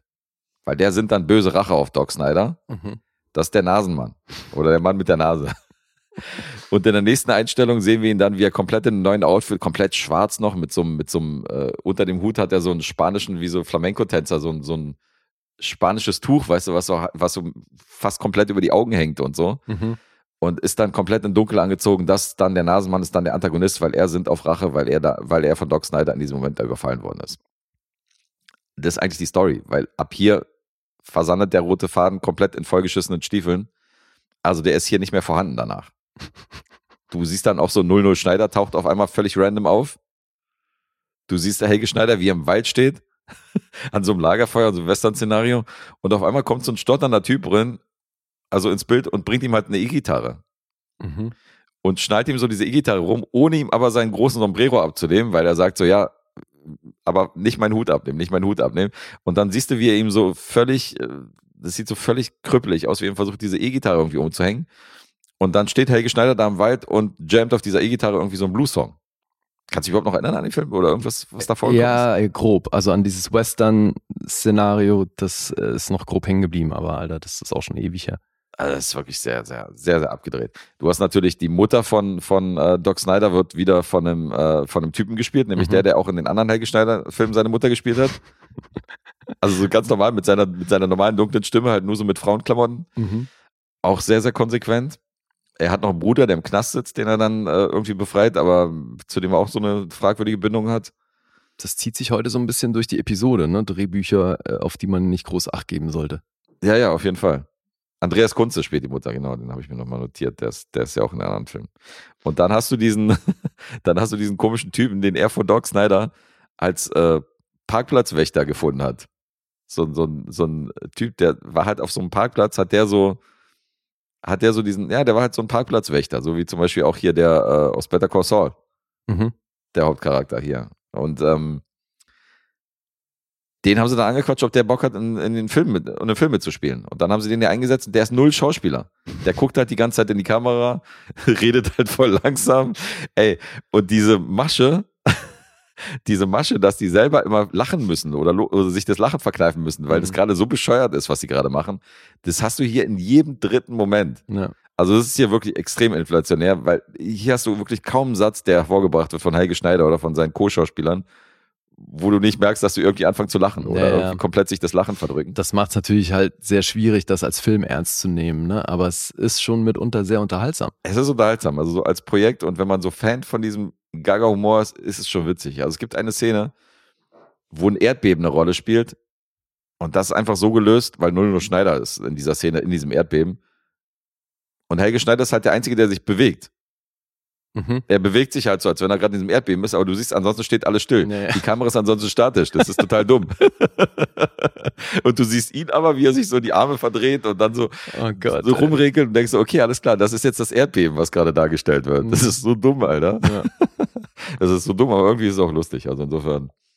Und dann gibt es natürlich so coole Sprüche wie, äh, ein Erdbeben ist eine wunderschöne Sache, wenn man nicht dabei ist. Mhm. Das wird dann zitiert. Könnte Und auch das- von Phil Dunphy stammen, ja. Voll, ja. Und es wird natürlich der eine oder andere äh, Gassenhauer geschmettert von Helge. Also so Songs wie Katzenklo kennt man natürlich. Die sind aus dem Film. Ach, das ist aus dem Film. Genau. Ja, okay. Sag mal, hast du den hast du eine geguckt? Mutter, dann hast du immer Butter. Ja. Ist auch aus dem Film. Geiler Text. Es gibt Reis aber nicht, ne? nee, es gibt Reis nicht aus Texas, Doc Snyder. Äh, hast du den alleine geguckt? Ich habe den alleine geguckt, ja. Ja, weil ich glaube, ich habe Helge Schneider Filme immer irgendwie so im Kollektiv geguckt und ähm, da würde ich mich jetzt schon, würde mich sehr interessieren, weil dieses Ding, dass die immer wieder rausfallen ne, aus der Mhm. Rolle und dann eben loslachen und so. Wenn man sich das alleine anguckt, ist das nicht irgendwann ausgelutscht? Also nervt einen das nicht irgendwann? Also hier kam es mir auf jeden Fall äh, viel vermehrter vor als in anderen Filmen. Mhm. Weil hier ist es wirklich fast, also vielleicht liegt es auch daran, dass es so der erste von vielen Filmen ist. Und ähm, vielleicht Von, von wann war der jetzt? 93. 93, sagst Also du. Doc Snyder kam dann danach. ja. mhm. Und ähm, ich glaube, es ist der erste Langfilm von Helge Schneider. Bin mir jetzt nicht sicher, aber ja, ich kann, google nochmal. kann gut sein, ja. Und vielleicht deswegen, weil das ja noch komplett irgendwie neu war. Und dadurch, dass die dann später noch ein paar Filme gedreht haben, sind Ja. die zwar auch immer wieder ausgebrochen in dieses Gelächter, aber nicht so krass. Nee, aber jetzt mal unabhängig davon, wo das herkommt, so als Zuschauer, findest du das nicht? Geht dir das nicht irgendwann auf den Keks? Ich, N- nee, weil du lachst ja dann mit. Also du merkst ja dann, dass die, dass die selber das gerade so bescheuert finden, dass die, dass sich das Lachen verkneifen und du lachst ja dann selber in diesem Moment mit, weil du denkst, Ja, ja. Alter, okay, es ist wirklich. Deswegen, also ich kenne das so, äh, mit so einer gewissen Gruppendynamik lachst du da sowieso permanent drüber. Ja. Aber eben, wenn man, ich stelle mir das ja gerade vor, wie das ist, wenn man sich den jetzt irgendwie alleine zu Hause anguckt und dann niemand mitlacht, ob man das dann nicht irgendwann affig findet am gewissen Punkt. naja, ich finde ich das nicht. Okay. Also du hast, äh, das sind natürlich die Momente, die in allen möglichen Filmen passieren, wenn du so geschnittene Szenen hast, hast du ja diese Momente, wo einer loslacht vor der Ja, ja, Kamera klar. oder wo er sich nicht konzentrieren kann Ja. oder seine Lines vergisst. Und dann ist das so eine Dynamik, dass man sich so reinsteigert und dass man sich dann überhaupt nicht mehr konzentrieren kann, sondern Mhm. alle ständig loslachen, wenn irgendein Wort fällt, Klar. äh, was dann irgendwie diese Szene triggert. Und hier bleibt es halt drin. Hier ist es halt in dem Film mit drin. Das sind Mhm. normalerweise Momente, die du nochmal drehen würdest oder die du nochmal irgendwie, aber hier haben sie gesagt, okay, das ist halt, so ist halt im Film dann drin. Das ist Okay. halt abgefahren. Und fandst du lustig? Ich fand's lustig, ja, auf jeden Fall. Das ist schon, aber äh, es fiel mir auf, dass es hier mehr vorgekommen ist als in anderen Filmen. Mhm. Das kann ich, das kann ich sagen. So, jetzt habe ich mal seine Filmografie aufgerufen. Ja gut, ich meine, er hatte schon ein paar Filmrollen, weil er bei Manta, der Film hat er ja sich selbst gespielt. Ach so, ja, gut. Hier tauchen Filme wie auf wie Abby's Bluff und Johnny Flash von 86. Nie gehört. Also, Doch, warte, was war denn Johnny Flash? Nee. also sein erstes, äh, sein erstes, äh, sein erster Credit ist Menü Total aus dem Jahr 86. Mhm. Und im gleichen Jahr hat er auch einen Credit als Johnny Flash. Ich weiß jetzt nicht, ob das seine eigenen Filme sind oder ob er einfach nur mitspielt, aber Texas Doc Snyder ist auf jeden Fall von den bekannten Filmen von ihm, ist das, ist das, Sein äh, erster. ist das sein erster von 93. Mhm. Richtig. Also wenn ich hier so sehe, so Abby's Bluff und so Plattenboss, Manta der Film, später Helge Schneider, dann sind das wahrscheinlich keine Hauptrollen, sondern da Mhm. war er eher so als Statist unterwegs. Und ähm, ich kann mich noch erinnern, dass er damals im Kino groß promotet worden ist und so, obwohl das so ein eigentlich komplett gaga und äh, No-Budget-Film ist, der, der dann Ja, im Kino kam. Aber Also, der kann echt nicht viel gekostet haben. nee, der kann nicht viel gekostet haben. Und die haben ja sogar in bestehenden Kulissen haben die gedreht, also ist schon abgefahren. Mhm. Ja, aber es gibt einen Kniff, also der ist wieder so abstrakt, dass ich da auch wieder äh, meinen Hut vorziehen muss, weil das ist so lustig, weil dieses, wie dieses Erdbeben letztendlich entstanden ist, Leute, die Doc Snyder gesehen haben, die wissen es ja, das ist schon extrem kreativ. Also da haben sie mal einen Moment, wo sie so, wo praktisch die komplette Stadt sich gegen ihn stellt und äh, Doc Snyder erlegen will. Mhm. Und dann kommen die aus dem Gebäude raus und dann passiert halt etwas. Und wie das passiert, das ist schon ziemlich abgefahren. Das könnte jetzt auch so ein Monty Python-Film sein. Okay. Fuck, ich krieg das nicht mehr hin. Ja. Krieg das nicht mehr zusammen. Aber es ist, halt- ich meine, Monty Python ist ein guter Vergleich, weil die sind natürlich auch komplett abstrakt. Du hast natürlich bei Ritter der Kokosnuss, hast du am Ende auf einmal die Polizei, die da ins Bild kommt Naja. und dann irgendwie die Schauspieler verhaftet und so, die da irgendwie, das ist so, dumm, das ist so dämlich, Alter, das ist so dumm, so dumm und jeder fragt sich so, warum eigentlich? Der Ritter, der dann auf die Kameracrew losgeht. Ja, Mann. Und Helge Schneider äh, macht ja eigentlich genau das gleiche Prinzip. Hm. Aber es ist halt schon ein bisschen, ein bisschen billiger und räudiger und äh, einfacher. Aber wenn man diese Art von Humor mag, dann äh, hat man hier schon ein bisschen Spaß. Das wäre mal interessant zu wissen, wie viele Überschneidungen es da gibt. Also ob man, Überschneidung. ha, ob man quasi automatisch Helge Schneider mag, wenn man Monty Python gut findet. Ich sag mal so, also was, was den Comedy-Level angeht, ist das eine ähnliche, ähnliche Richtung. Weißt Ja. du, kannst ja bei Komödien, kannst ja so ein bisschen so, Arsen und Spitzenhäubchen ist jetzt nicht vergleichbar mit Monty Python, aber Helge Schneider wiederum geht schon in die Richtung. Ja, ja, bin ich ja bei dir. Es wäre nur mal interessant zu wissen, ob das eben bedeutet, dass Leute Ja. dann automatisch beides gut finden. Gute Frage. Mel Mhm. Brooks hat ja so ein, hat ja so ein bisschen Spagat geschafft. Der hat ja auch manche Filme, die sehr, sehr an Monty Python und Helge Schneider erinnern, weil der Humor teilweise komplett sinnfrei ist. Hm. Dann hat er aber wieder so Komödien wie The Producers. Da ist es eine ganz normale Komödie mit einer ganz normalen Handlung. Also der hat ja beides. Ja. Na gut, The Producers war so mit einer der ersten, ne? Mhm. Wenn nicht sogar seine erste. Ja gut, aber auch so The Life, äh, hier so das Leben stinkt und so ist ja auch ein, eigentlich Ja, aber eine, der kam halt viel später. Ja, das schon. Aber es ist halt eine normale Handlung von der Story so. Mhm. Und der hat aber so hier äh, Mel Brooks Geschichte der Welt wiederum, da hast du so Szenen, in Das der könnte auch Python Python. Das sein, könnte, ja, voll, total. das könnte voll so ein sinnfreier, Voll. sinnfreier ja, meine, sein. Silent Movie ja auch irgendwo, ne? Definitiv. Ja. Ja, Dex, Texas Doc Snyder hält die Welt im Abend, habe ich jetzt auch mal gesehen. Ach so, Äh, du kanntest sie noch Doch, doch, ich glaube, ich habe ihn mal vor Ewigkeiten gesehen. Das müsste ein Rewatch gewesen sein. Okay. Aber ich konnte mich null daran erinnern, insofern. Ja, ja, Hier ist ja auch da keine bleibt ja auch nicht viel hängen, Alter, weil eben, also ich kann mich da gar nicht mehr dran erinnern. Eben, du hast ja hier nicht mal eine Story, die irgendwie groß hängen bleibt, weil das ist einfach wirklich riesengroßer Schwachsinn. Das ist einfach riesengroßer Klamauk. Würdest du das denn empfehlen? Ja, unbedingt. Unbedingt. Alle gucken. Und dann hassen mich entweder alle oder sie lieben mich. Ja, aber das hat jetzt bei dir noch nicht den Stellenwert von einem Life of Brian, oder? Also ich meine, das klingt ja jetzt nicht wirklich so, als würdest du das Nein, ernsthaft das war natürlich nicht- vergleichen. Das war nicht ernsthaft und es ist auch ein sehr spezieller Humor. Insofern würde ich wahrscheinlich nicht die Verantwortung übernehmen und das irgendjemandem empfehlen. Sondern ich würde sagen, ähm, jeder, der hier in Deutschland lebt, weiß, wer Helge Schneider ist. Hm. Und wenn ihr den vom Typ mögt, dann habt ihr Texas Doc Snyder wahrscheinlich schon gesehen. Und wenn ihr nichts mit Helge Schneider anfangen könnt und äh, dann sind schon halber Stern oder so vorprogrammiert, weil ihr euch danach fragen werdet, Alter, was war das? Ja, ja, klar, musst du was für den Humor übrig haben, logisch. Richtig. Und ich wiederum finde Helge schon sehr lustig. Mhm. Wobei man sagen muss, also ich fand schon Filme wie Jazz Club und so fand ich schon besser. Praxis Dr. Hasenmann, glaube ich, fand ich auch lustiger als Texas, aber er ist trotzdem, der hat seine Momente. Okay. Ja. Geht auch nur 86 Minuten, insofern ist der Spaß auch schnell vorbei. IMDb gibt eine 6,6 und ansonsten habe ich hier nicht allzu viele Zahlen gefunden. Ich kann jetzt noch mit Letterbox aufwarten mit einer 3,3. Der kein Metascore, das ist ja Nee. überraschend. Kein Metascore, keine Rotten Tomatoes, nichts dergleichen. Nur Letterbox mit einer 3,3 unterwegs. Mhm. Boah, das ist sehr schwierig tatsächlich.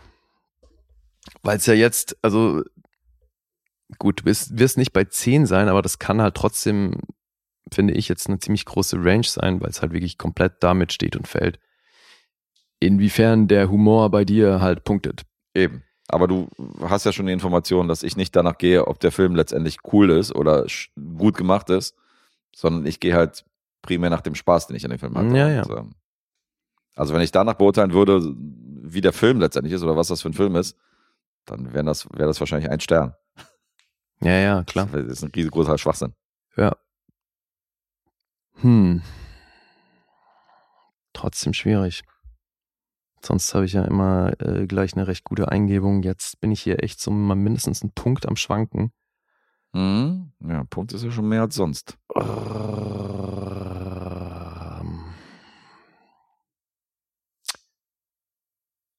Ah, warte, ich brauche noch einen Moment. Ja, kein Problem. Weil das ist jetzt so eine Sache. Ich ähm, habe mich jetzt mal so auf einen halben Punkt eingependelt, aber das könnte immer noch zu viel sein. Punkteraten ist eine wunderschöne Sache, wenn Ja, man nicht dabei ist. okay, ich sag siebeneinhalb. Nee, nicht ganz so hoch. Sieben. Aber knapp. Ja, eine 7 fuck, ist es. ja, das war fuck, fuck, fuck, fuck, fuck. Da war ich die ganze Zeit und dann dachte ich, ja, nee, ist dann doch irgendwie. Eine 7 für Texas. Doc Snyder hält die Welt in Atem. Damit bin ich Okay. schon wahrscheinlich besser als manch anderer da draußen. Mm, Aber mehr dann noch nicht. okay. Alright. Ja, bleiben wir doch beim Hirnausprogramm. Das hat ja ganz gut funktioniert bisher. Nicht die Arthouse-Episode diesmal. Nee, nee, nee. Und ähm, ich bleib irgendwie so ein bisschen im Schema hier mit schnellen Autos und, und, und. Mhm. Weil jetzt ist es soweit, Alter. Jetzt bringen wir mal so den ersten Film aus dem Fast and Furious Universum. Nein. Und wir wissen ja beide, ich habe den ersten gesehen, fand das überhaupt nicht doll und hab's dann auch gelassen. Abgefahren. Ja. Und jetzt habe ich das so ein bisschen wie, ich glaube, Hoffi hat das neulich erzählt beim Quizzen, ne, dass er das auch mit ähm, ah, welche, welche Horrorreihe war das noch? Also bei Freitag der 13 hat eine richtig Genau. komische Chronologie das gehabt. meinte ich. So, und so ein Ding habe ich jetzt gemacht. Jason X ist irgendwie der Ich achte habe oder ich hab siebte den so. ersten gesehen ne, von Fast and Furious Mhm. und jetzt habe ich mir das Spin-off angeguckt. Oh, okay. Weil da war ich auch noch im Zuge von, ich brauche hier so ein bisschen Hirnausmaterial. Und der ist jetzt auch auf sämtlichen Streamingdiensten und deswegen habe ich mir Fast and Furious Presents Hobbs and Shaw angeguckt. mhm. Oder wie auf Deutsch heißt, Fast and Furious, Doppelpunkt, Hobbs and Shaw. Die haben einfach das Presents weggelassen. Okay. Das erste Spin-off aus dieser Fast and Furious Reihe und deswegen muss man schon dazu sagen, ich kenne halt wirklich nur Teil 1. Das heißt also, sämtliche Verbindungen der Figuren untereinander und was die für eine Backstory haben und was sie bisher in den Teilen erlebt haben Mhm. und so weiter, da kann ich überhaupt nichts zu sagen. Ich konnte herausfinden, dass dieser Film chronologisch wohl tatsächlich dorthin passt, wo er, wo er stattgefunden hat. Also das war zwischen Teil 9 und 10, meine ich. Da passt der wohl auch inhaltlich ganz gut rein. Okay. Ja, aber Muss man die denn kennen jetzt, wo du ihn gesehen hast? Also die, die Teile jetzt von der Chronologie, um da Nee. irgendwas nachvollziehen zu Nein, können? also wahrscheinlich. dieser Film, wie gesagt, das ist auch völlig Hirn aus. Die Handlung ist auch ähnlich absurd ähm, und deswegen ist völlig egal. Also ich meine auch jetzt hier nichts groß verpasst zu haben, was hier so irgendwelche Running Gags angeht oder so, dass hier irgendwas Mhm. bedient wurde, wo ich das Gefühl habe, ah, okay, könnte was sein, was man irgendwie aus den vorherigen Teilen gesehen haben müsste oder so. Okay. Nö. Also das Einzige, was hier wirklich eine große Rolle spielt, ist das halt, dass sie diese beiden Hauptfiguren, Hobbs und Shaw, dass die sich nicht besonders grün sind. Dass das halt so die Dynamik ist, warum die auch dieses Spin-off gemacht haben, dass die Figur von Jason Statham, nämlich Shaw, und die Figur von Dwayne Johnson, Hobbs, dass die sich nicht wirklich mögen.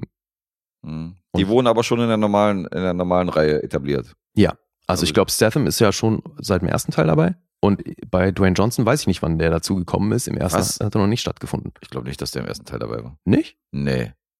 Ich, also meiner Meinung nach kam der erst im vierten oder fünften Teil, kam Jason Statham dazu. Ach so, okay. Bin Warte mal, mir, aber okay, aber Paul sicher. Walker war auf jeden Fall schon im ersten dabei.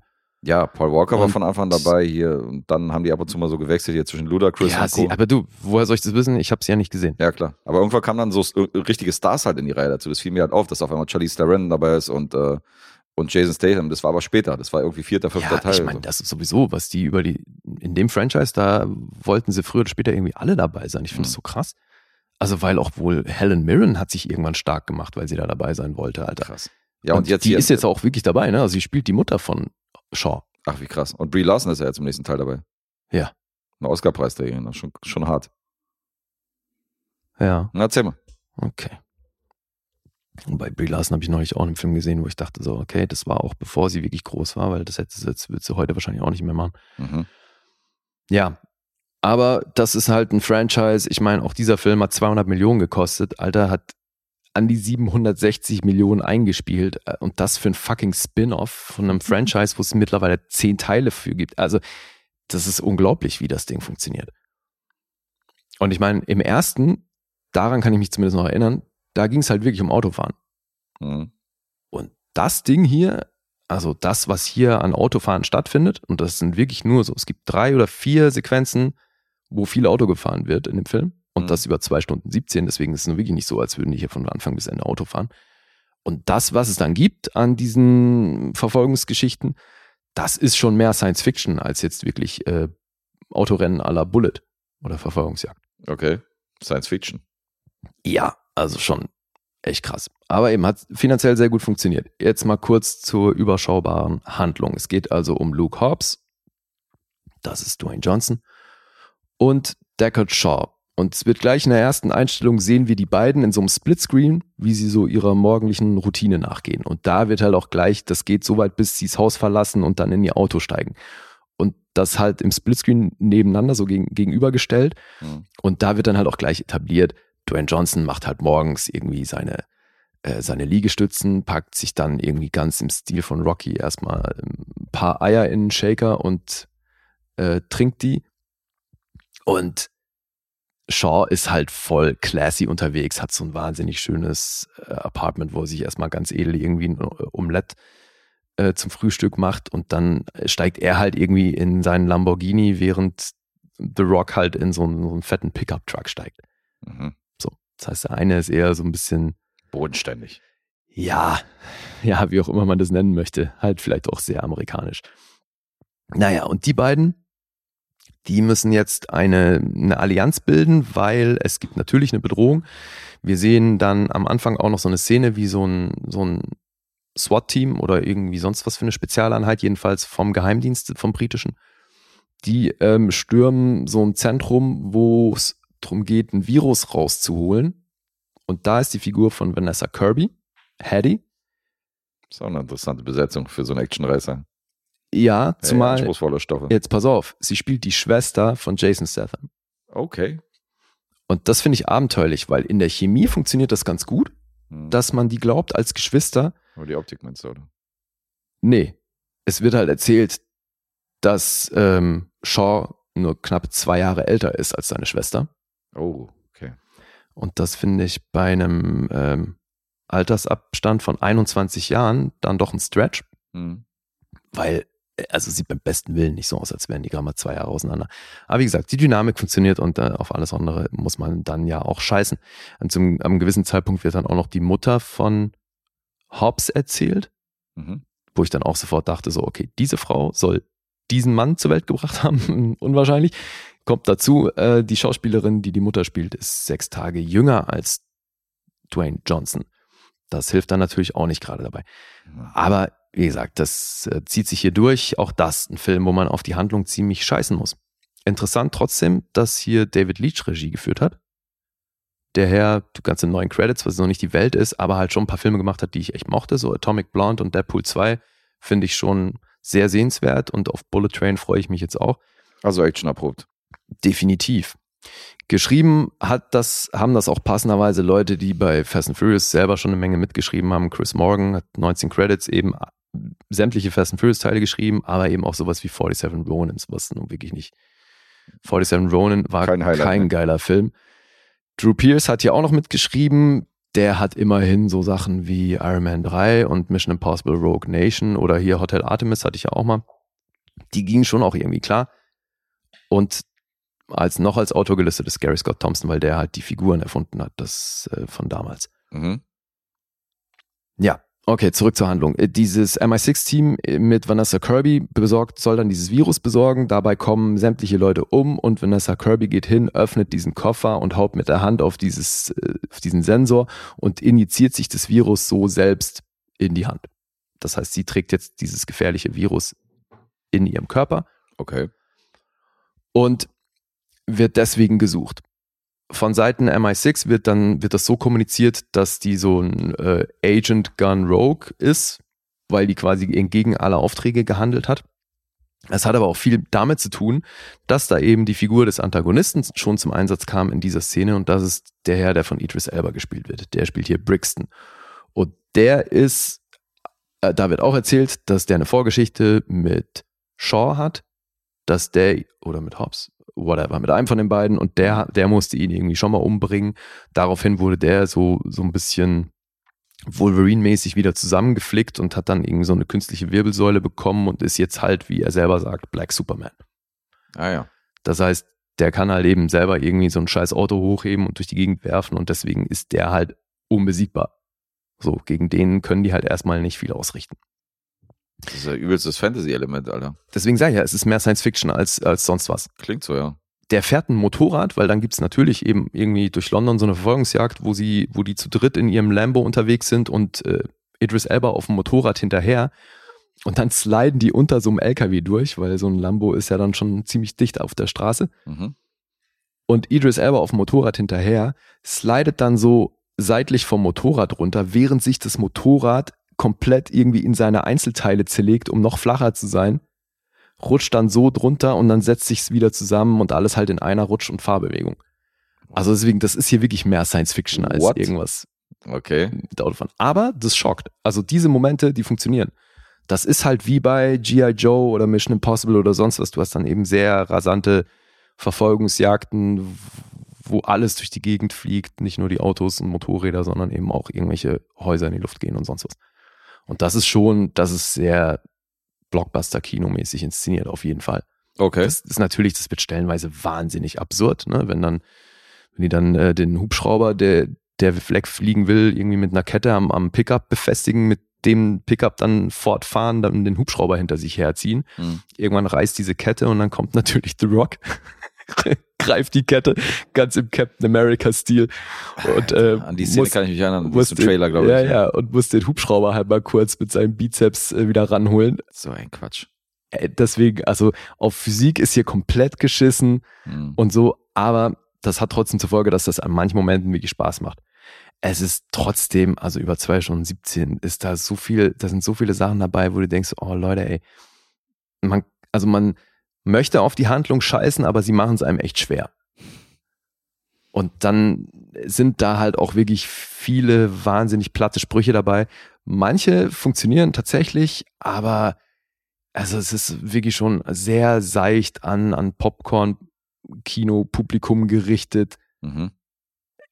Also so ein Beispiel, ne? Dann müssen sie, irgendwann wird das halt so hingedreht, dass die dann auch gesucht werden.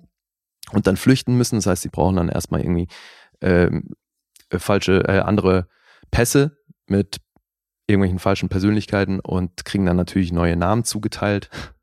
Und weil Shaw derjenige ist, der das organisiert, kriegt dann Hobbs einen Pass, wo sein Name drin steht. Mike Oxmall. So. Wenn du das schnell aussprichst, kommst du drauf, was der Witz daran ist. Weil er wird dann natürlich am, äh, am Zoll da kontrolliert, als es darum geht, dass sie irgendwo rausfliegen wollen. Mhm. Und dann sagt er halt Mike Coxmall. Ah, Jetzt hat er es kapiert. jetzt habe ich es kapiert, ja. Und dann sagt er natürlich so, I go by Michael. Hahaha. Weißt du? Also so auf dem Level sind dann die Witze und das ist halt, ja, kannst du einmal bestenfalls nett grinsen, aber das war's dann auch schon. Ja, wie gesagt, dann gibt's noch unnötigerweise die Figur von Helen Mirren, die ist eigentlich die ganze Zeit im Knast, die wird da auch nur zwei, dreimal besucht, ansonsten spielt die keine Rolle.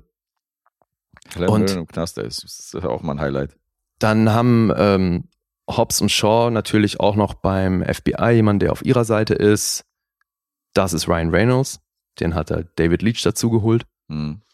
So, und jetzt gibt ihr das, Alter. Das, ich musste so lachen, weil es war wirklich, ähm, wenn man mich im Vorfeld gefragt hätte, wer würde das normalerweise spielen, wären mir, glaube ich, drei Leute eingefallen und er ist einer davon.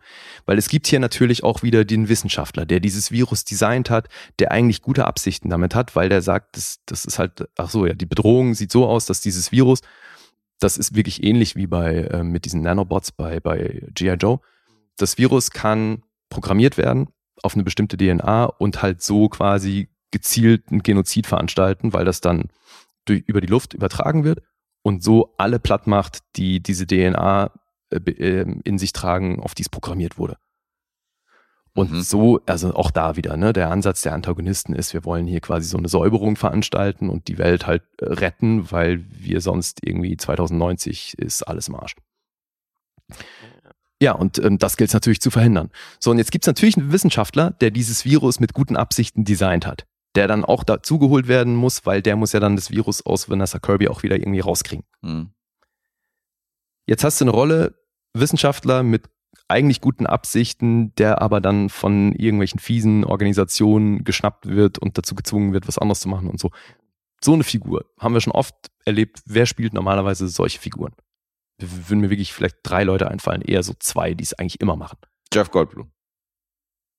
Really? Nee, Alter. Nee? Jeff, nein, weil Jeff Goldblum bringt ja viel zu viel eigenes Charisma mit, als dass du dem glaubst, dass der so unterjocht wird immer sofort von irgendjemandem. Mann, das sind doch immer die gleichen Typen. Okay. Also, ich hätte gedacht, das ist immer so eine Figur von Toby Jones. Hm. So, und wenn es Toby Jones nicht macht, dann macht der, der es hier ist, Eddie Marson. Ah. Das sind doch immer die, die spielen doch immer solche Figuren. Also wenn es solche Figuren gibt, dann sind es wirklich entweder Toby Jones oder Eddie Marson. Eddie Marson hätte ich jetzt noch nicht eingeledert. Dazu habe ich ihn zu, zu oft in anderen Rollen gesehen, die halt komplett anders sind. Wo er halt wirklich ein Mafia-Boss spielt oder ein Badass.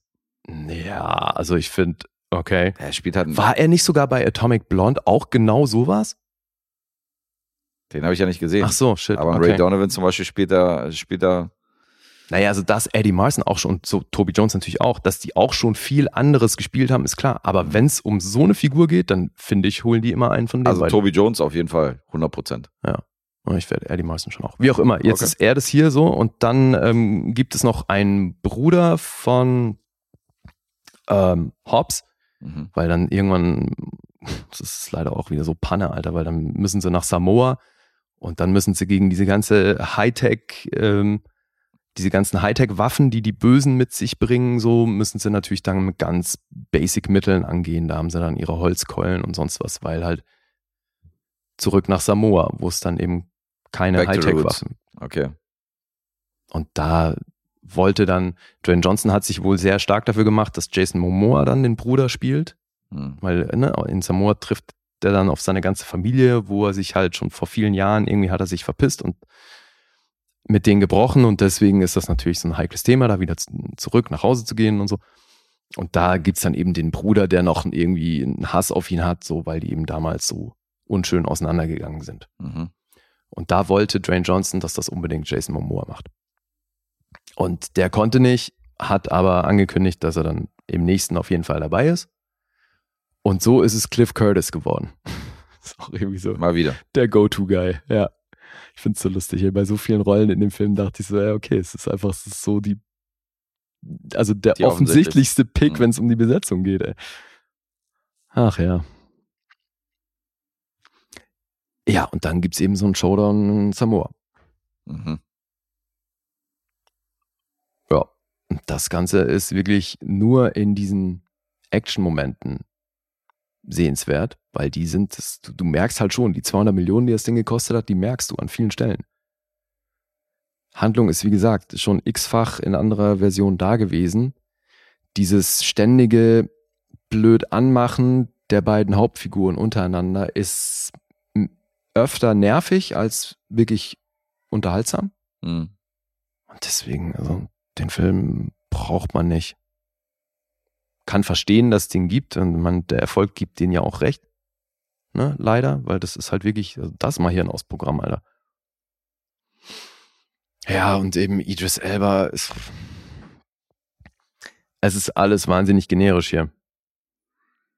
Ja, ich muss leider, also ich habe demnächst mal ein Projekt mit Idris Elba, wo er halt was anderes probiert hat und ähm, ich muss irgendwie unterm Strich zugeben, dass der für mich nur funktioniert als Actionheld oder beziehungsweise in so einem in so einem Thriller-Szenario wie The Wire und Co. Aber sofern er irgendwie versucht, Comedy zu machen oder irgendwas in der Richtung, da ist das wie ein Fremdkörper. Also da finde ich, funktioniert er gar nicht. Insofern ist er zumindest im Actionfach gut aufgehoben. Das nimmt man ihn ab. Ja, ich so ich habe ja mal so eine, so eine britische Comedy-Serie gesehen, wo es hat so ein bisschen was Autobiografisches von Idris Elba. Mhm. so ein bisschen drum geht, was er in seiner Kindheit erlebt hat. Da ging es mir ähnlich, dass ich auch dachte, so, okay, irgendwie Vom Typ, fühlt sich oder? das nicht so an, als wäre der in Comedy wirklich gut aufgehoben. Finde ich auch. Aber ja, genug habe ich da auch noch nicht gesehen von ihm, weil eigentlich finde ich ihn als Typ ähm, richtig cool. Voll. Mag den auch, also wenn er was zu spielen hat, finde ich das in der Regel auch gut. Mhm. Jetzt, also hier, weißt du, also weil auch eine Helen Mirren kann da nichts rausholen, weil das ist, der Film ist überhaupt nicht so aufgezogen, als dass man hier schauspielerisch irgendwie was reißen könnte. Mhm. Das Ryan Reynolds spielt im Endeffekt so eine Art Deadpool und das funktioniert halt auch wieder voll. Der, der ist tatsächlich noch mit das Lustigste in dem Film. Und ansonsten, ja, sind es eben ein paar gute Action-Momente. Und da kommt man schon ganz gut durch, aber das ist nun wirklich kein Highlight der Filme. Mhm. Ja. Aber eben, also die werden damit nicht aufhören, solange das finanziell so aussieht, glaube ich. Jetzt weiß ich nicht, also die, es gab wohl, ich habe so ein bisschen versucht, da äh, zu recherchieren, was da so drumrum ging, weil ich das eben so null auf dem Zettel habe mit dem ganzen Franchise. Es gab dann wohl schon auch im Hauptcast so ein bisschen negative Stimmen, Mhm. im Hinblick auf dieses Spin-off, weil sie jetzt gesagt haben, jetzt äh, Dwayne Johnson sorgt dafür, dass der Fokus vom eigentlichen Franchise genommen wird und dann hat er wohl noch seinen Ausstieg angekündigt und also aus dem Hauptfranchise Mhm. macht jetzt wohl noch einen zweiten Hobbs and Shaw und dann ist er aber irgendwie aus dem ganzen Franchise raus und da haben sich dann halt die anderen aus dem Hauptcast irgendwie beschwert und ja, keine Ahnung. Aber Okay. ich meine, also wenn du so liest, eben, jetzt hast du schon gesagt, mit Brie Larson und Co., so, was die sich da für Leute holen, Das ist krass. aber ey, logisch, also da, da würde jeder A-Lister, natürlich machen die da mit, weil das es ist ja mega, auch, Mega Cash Cow. das ist halt auch das Ding und es geht ja auch um deinen eigenen Wert, weißt Mhm. du, weil wenn du in so einem Ding mitmachst, dann bist du mitverantwortlich für das ganze Geld, was da generiert wurde Mhm. und das steht dann halt auch in deiner Vita. Wie Ja, viel, vor allen Dingen hast du deinen Fuß dann, so was ja auch viele Schauspieler machen, du hast deinen Fuß in einem ganz anderen Genre, wo dich, wo dich vorher die Leute noch gar nicht auf dem Schirm hatten. Weißt du, weil du hast ja viele, ja gut, jetzt in so einem Fall Idris Elba oder so, klar. ja, oder Brie Ja. Larson oder so, bestes Beispiel, weißt du, die kriegt wahrscheinlich eine Menge Naja, Drehbücher. Sachen. Also Ja, aber die ist ja nicht so richtig in einem, in einem Action-Blockbuster, war die ja noch nicht unterwegs, oder? Verwechsel ich jetzt Brie Larson wieder mit Captain Marvel oder ist Captain Marvel nicht Brie Larson? Captain Marvel ist Brie Larson. Ja, also und das ist für dich kein Action-Blockbuster. Das ist für mich kein Klasse. Ja, gut, jetzt hast du auch gesagt, das ist ein Sci-Fi-Film, aber äh, für mich ist das, für mich ist das eher so ein, das sind für mich so zwei Paar Schuhe. Das ist so, Marvel ist für mich so Comic, Sci-Fi, so. King Kong Es zähle es ich auch geht nicht ja, als Es Action. geht ja um die Zielgruppe. Das ist ja schon äh, Pop. Popcorn, Popcorn-Kino. Ja gut, dann nehmen wir, Blockbuster-Kino. nimm Vanessa Kirby. Ja. Vanessa Ja, Kirby hat zum Beispiel klar. nicht so viele kommerzielle Action-Popcorn-Dinge gemacht. Die hat, Nee, diesen, klar, für die ist das auf jeden Fall. die ja. hat da dieses Geburtsdrama gemacht, so mit, mit Shia LaBeouf, so, Mhm. weißt du, und so eine Sachen. Oder ja, hat ja, und so ein bei paar Period Pieces und so. The Crown, genau, spielt sie eine der Hauptrollen. Ja. Und ähm, so hat sie hier natürlich auch eine, eine Zielgruppe oder beziehungsweise zeigt, okay, ich kann ja auch so ein, ich kann ja auch so ein Action-Vehikel Ja. ziehen. Aber es geht halt eben auch um diese Bankability. Und ich meine, wenn du dir mal anguckst auf so Portalen wie The Numbers und so, wenn es um die Leute geht, die das meiste Geld generiert haben, Mhm. natürlich sind das Leute, die in Blockbustern stattfinden. Ja, klar. Und deswegen ist so eine Nicole Kidman, das, die dreht ja eine Menge geile Sachen, aber natürlich ist dann Aquaman ihr erfolgreichster Film. Mhm. Weil das halt so ein fucking äh, Popcorn-Film ist. Logisch. Und deswegen, also allein für den eigenen Marktwert ist es natürlich clever, auch bei so einem Film mitzumachen, dass das schauspielerisch dann nicht die Erfüllung ist. Mhm. Wobei, ich muss sagen, also, ach, siehst du, das habe ich jetzt, ähm, ich hatte das gelesen, habe es mir aber nicht rausgeschrieben und jetzt schon wieder vergessen. Weil Vanessa Kirby hat wohl davor schon mal einen Film gemacht, wo sie viel kämpfen musste. Mhm. Und weil da wurde sie von dem gleichen Typen trainiert, das habe ich nur irgendwie in den Trivia Effects gelesen. Weil hier muss sie schon auch wieder ordentlich abgehen und das macht sie gut, Alter. Mhm. Das ist krass. Wirklich, also bewegt sich gut. Kauft man ja ab. Ach so, bei Mission Impossible war die auch dabei. Ah, siehst du, okay. Genau. Dann war, dann, dann war das der gleiche ähm, Stunt-Koordinator, der sie da vorbereitet hat. Ja, da musste sie ein bisschen austeilen, Ja. richtig. Ja, siehst du, das kommt hin. Aber, Ja, es, aber- die ist cool. Also die ist so. Die sieht, nicht, die sieht halt nicht so gewöhnlich aus. Die, sie, hat halt eine relativ markante Fresse, finde ich. so. ja, und die ist vor allem, wirkt Typ. sie, wirkt sie auch nicht so beliebig austauschbar wie jetzt irgendwie jede zweite, dritte Blonde bei Transformers, Eben, ja. Sondern die bringt halt was Eigenes mit. Also, dass du die auch eben als eigene Figur wahrnimmst und nicht nur so als Beiwerk. Und das macht sie schon gut. Muss man ja lassen. Wen ich ja komplett austauschbar finde, ist ja tatsächlich so diese jetzt Riege von diesen ähm, jüngeren Latino-Schauspielerinnen, wo du vorhin ja eine hattest, ein Ambulance. Die kannst du irgendwie. Ja, die ist ja auch dabei. eben. Und die kannst du eben austauschen mit der aus West Side Story und so hin und her. Die sehen für mich irgendwie alle gleich aus. Das ist für mich so alles so diese 20-jährigen äh, Latinas, die irgendwie auf Insta ziemlich groß sind und da eine Fanbase mitbringen und machen jetzt halt in diesem Blockbuster mit. So. Zählst du eine Anna de Armas da auch mit rein? Ah, weiß ich nicht. Weil, also ganz ehrlich, also optisch ist es nicht weit von Asa Gonzalez zu Anna de Armas. Nee, die sind alle Und, super hübsch. äh, Also nicht, dass du mich da falsch verstehst. Das auf jeden Fall. Aber Nee, nee, aber ich weiß, was du meinst. schauspielerisch. hm. Ja, gut, das ist natürlich auch hier wieder, ne? Wie soll sie schauspielerisch hier was rausholen, wenn, du, wenn Helen Mirren hier nichts rausholen kann? Das ist halt, bringt der Film einfach nicht mit. Aber die, dann müssen sie auch erstmal die Rollen kriegen, dass man, dass denen, also dass die was zeigen können, schauspielerisch. Ne? Das ist ja auch nochmal so ein Ding. Ja gut, wenn wir bei Anna de Armas sind, da, da war ich bis jetzt auch nicht so super überzeugt. Also jetzt so schauspielerisch hat sie mich jetzt auch noch nicht umgehauen. Nee, eben, aber was hat sie denn bisher gespielt, wo das überhaupt hätte passieren können? Knives Out. Ja, aber find, da war sie schon echt gut. Ja, die war auch gut, aber keine Oscar-Rolle. Nee, nee, eben. Aber ich glaube, bisher hatte sie halt auch noch keine Rolle, Mhm. wo man sagen könnte, das- hätte Oscar-Potenzial. Primär musste sie schön sein. Ja, das können sie eigentlich alle ganz gut, finde ich. Ja, das stimmt. Ja, so viel zu Hobson Shaw. You read about that chick? You read about that? Dann sage ich jetzt mal was zu den Zahlen. Jo. 6,5 gibt's auf IMDb, Metascore ist bei 60. Mhm. Das hat mich wirklich ein bisschen überrascht. Hätte ich nicht gedacht. Das ist gar nicht mal so scheiße. Passenderweise gibt's auf Rotten Tomatoes von der Kritik eine 6,1. Publikum ist auch hier wieder wahnsinnig euphorisch mit 4,4 von 5. Alter, das ist so geil. Letterboxd 2,8. Hm. Also alles recht ähnlich, ne, wie vorher Ambulance. Ja, wobei da waren sie, glaube ich, sogar bei 3,1 ja, auf Letterboxd, aber sonst ist das alles ziemlich ähnlich. Ja, der Film hat auch jetzt das Potenzial, dass ich mich hier verhaue. Ja, tell me about it, Alter. Herr Helge Schneider und so. Hm. Tja. Wonderful. You're cryptic. Ich bin am Schwanken, aber diesmal bin ich ehrlich gesagt nicht für die negative Variante, sondern ähm, ich sag eine 6. Fünfeinhalb. Ach Mann, Alter. Dö, dö. Zieh's doch durch, ey. Einigen wir uns auf Unentschieden. Mal wieder. Mal wieder. 0,5 zu 0,5. I immediately regret this decision. das kenne ich. Vor allen Dingen zweimal sage ich negative Variante und dann muss ich beim dritten Mal natürlich, um das Unentschieden zu schaffen, Dö, genau das andere nehmen. Okay, okay, it's a draw. Oh, fine. Call it a tie. Call it a tie, dann bleiben wir beim 3 zu 0. Ja, Unfassbar. das bringe ich jetzt über die Saison. Ja, ja, ich merke schon, das ist der Plan. naja, gut.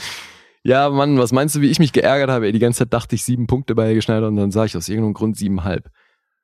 Ah, dabei war es das. It was an obvious guess. Aber du hast ja eine ordentliche Führung, insofern. Die, äh, die kann ja keiner nehmen. Also insofern, dass Ah, ja. jetzt mal, dass du jetzt mal Spoiler alert. I'm gonna win. Ist das so? Ah, ich hab, Ist das so? Bei der, ich meine, bei der bin kurzen, zuversichtlich. bei der kurzen Saison ist ja sowieso so. Ich muss mal gucken, ob da überhaupt noch rechnerisch was geht. Ach Wir so. sind doch jetzt schon irgendwie bei 8 von 12 oder so. Und ähm, da Also sind auch stimmt, die ja. Support-Episoden mit drin. Hm. Äh, Gehen wir mal hier rein, gucken wir uns das mal an hier. Okay. Das Punkteraten. Get you into the spirit of the game. Ja, sieht schlecht aus. Es war 9 von 12 tatsächlich. Die neunte von 12 Runden. Das heißt, du kannst noch ausgleichen. 10, 11, 12. Ich kann maximal ausgleichen, aber das Problem ist, da ist ja auch eine Support-Episode mit bei. Das heißt, es sind nur zwei reguläre und eine Oh. Supporter. Wenn Das heißt, den, du, das heißt, du kannst gar nicht mehr gewinnen. ich kann gar nicht gewinnen, ich kann höchstens 3 zu 2 anschließen. Oh. Also was die regulären Episoden angeht, die gehen wieder an dich. Ja. Wir haben echt eine kurze Saison. Aber bei den Support-Episoden, da steht es ja nach wie vor 0 zu 0.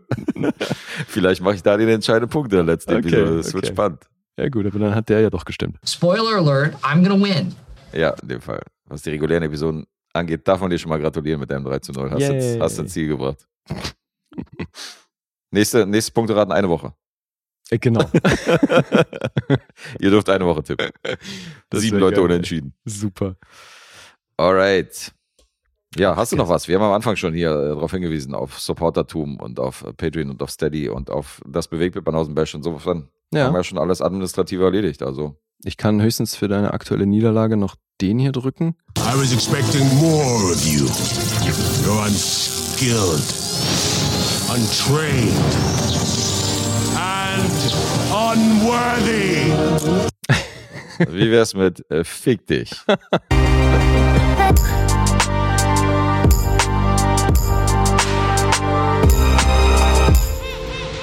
Bewegt Bild Banausen.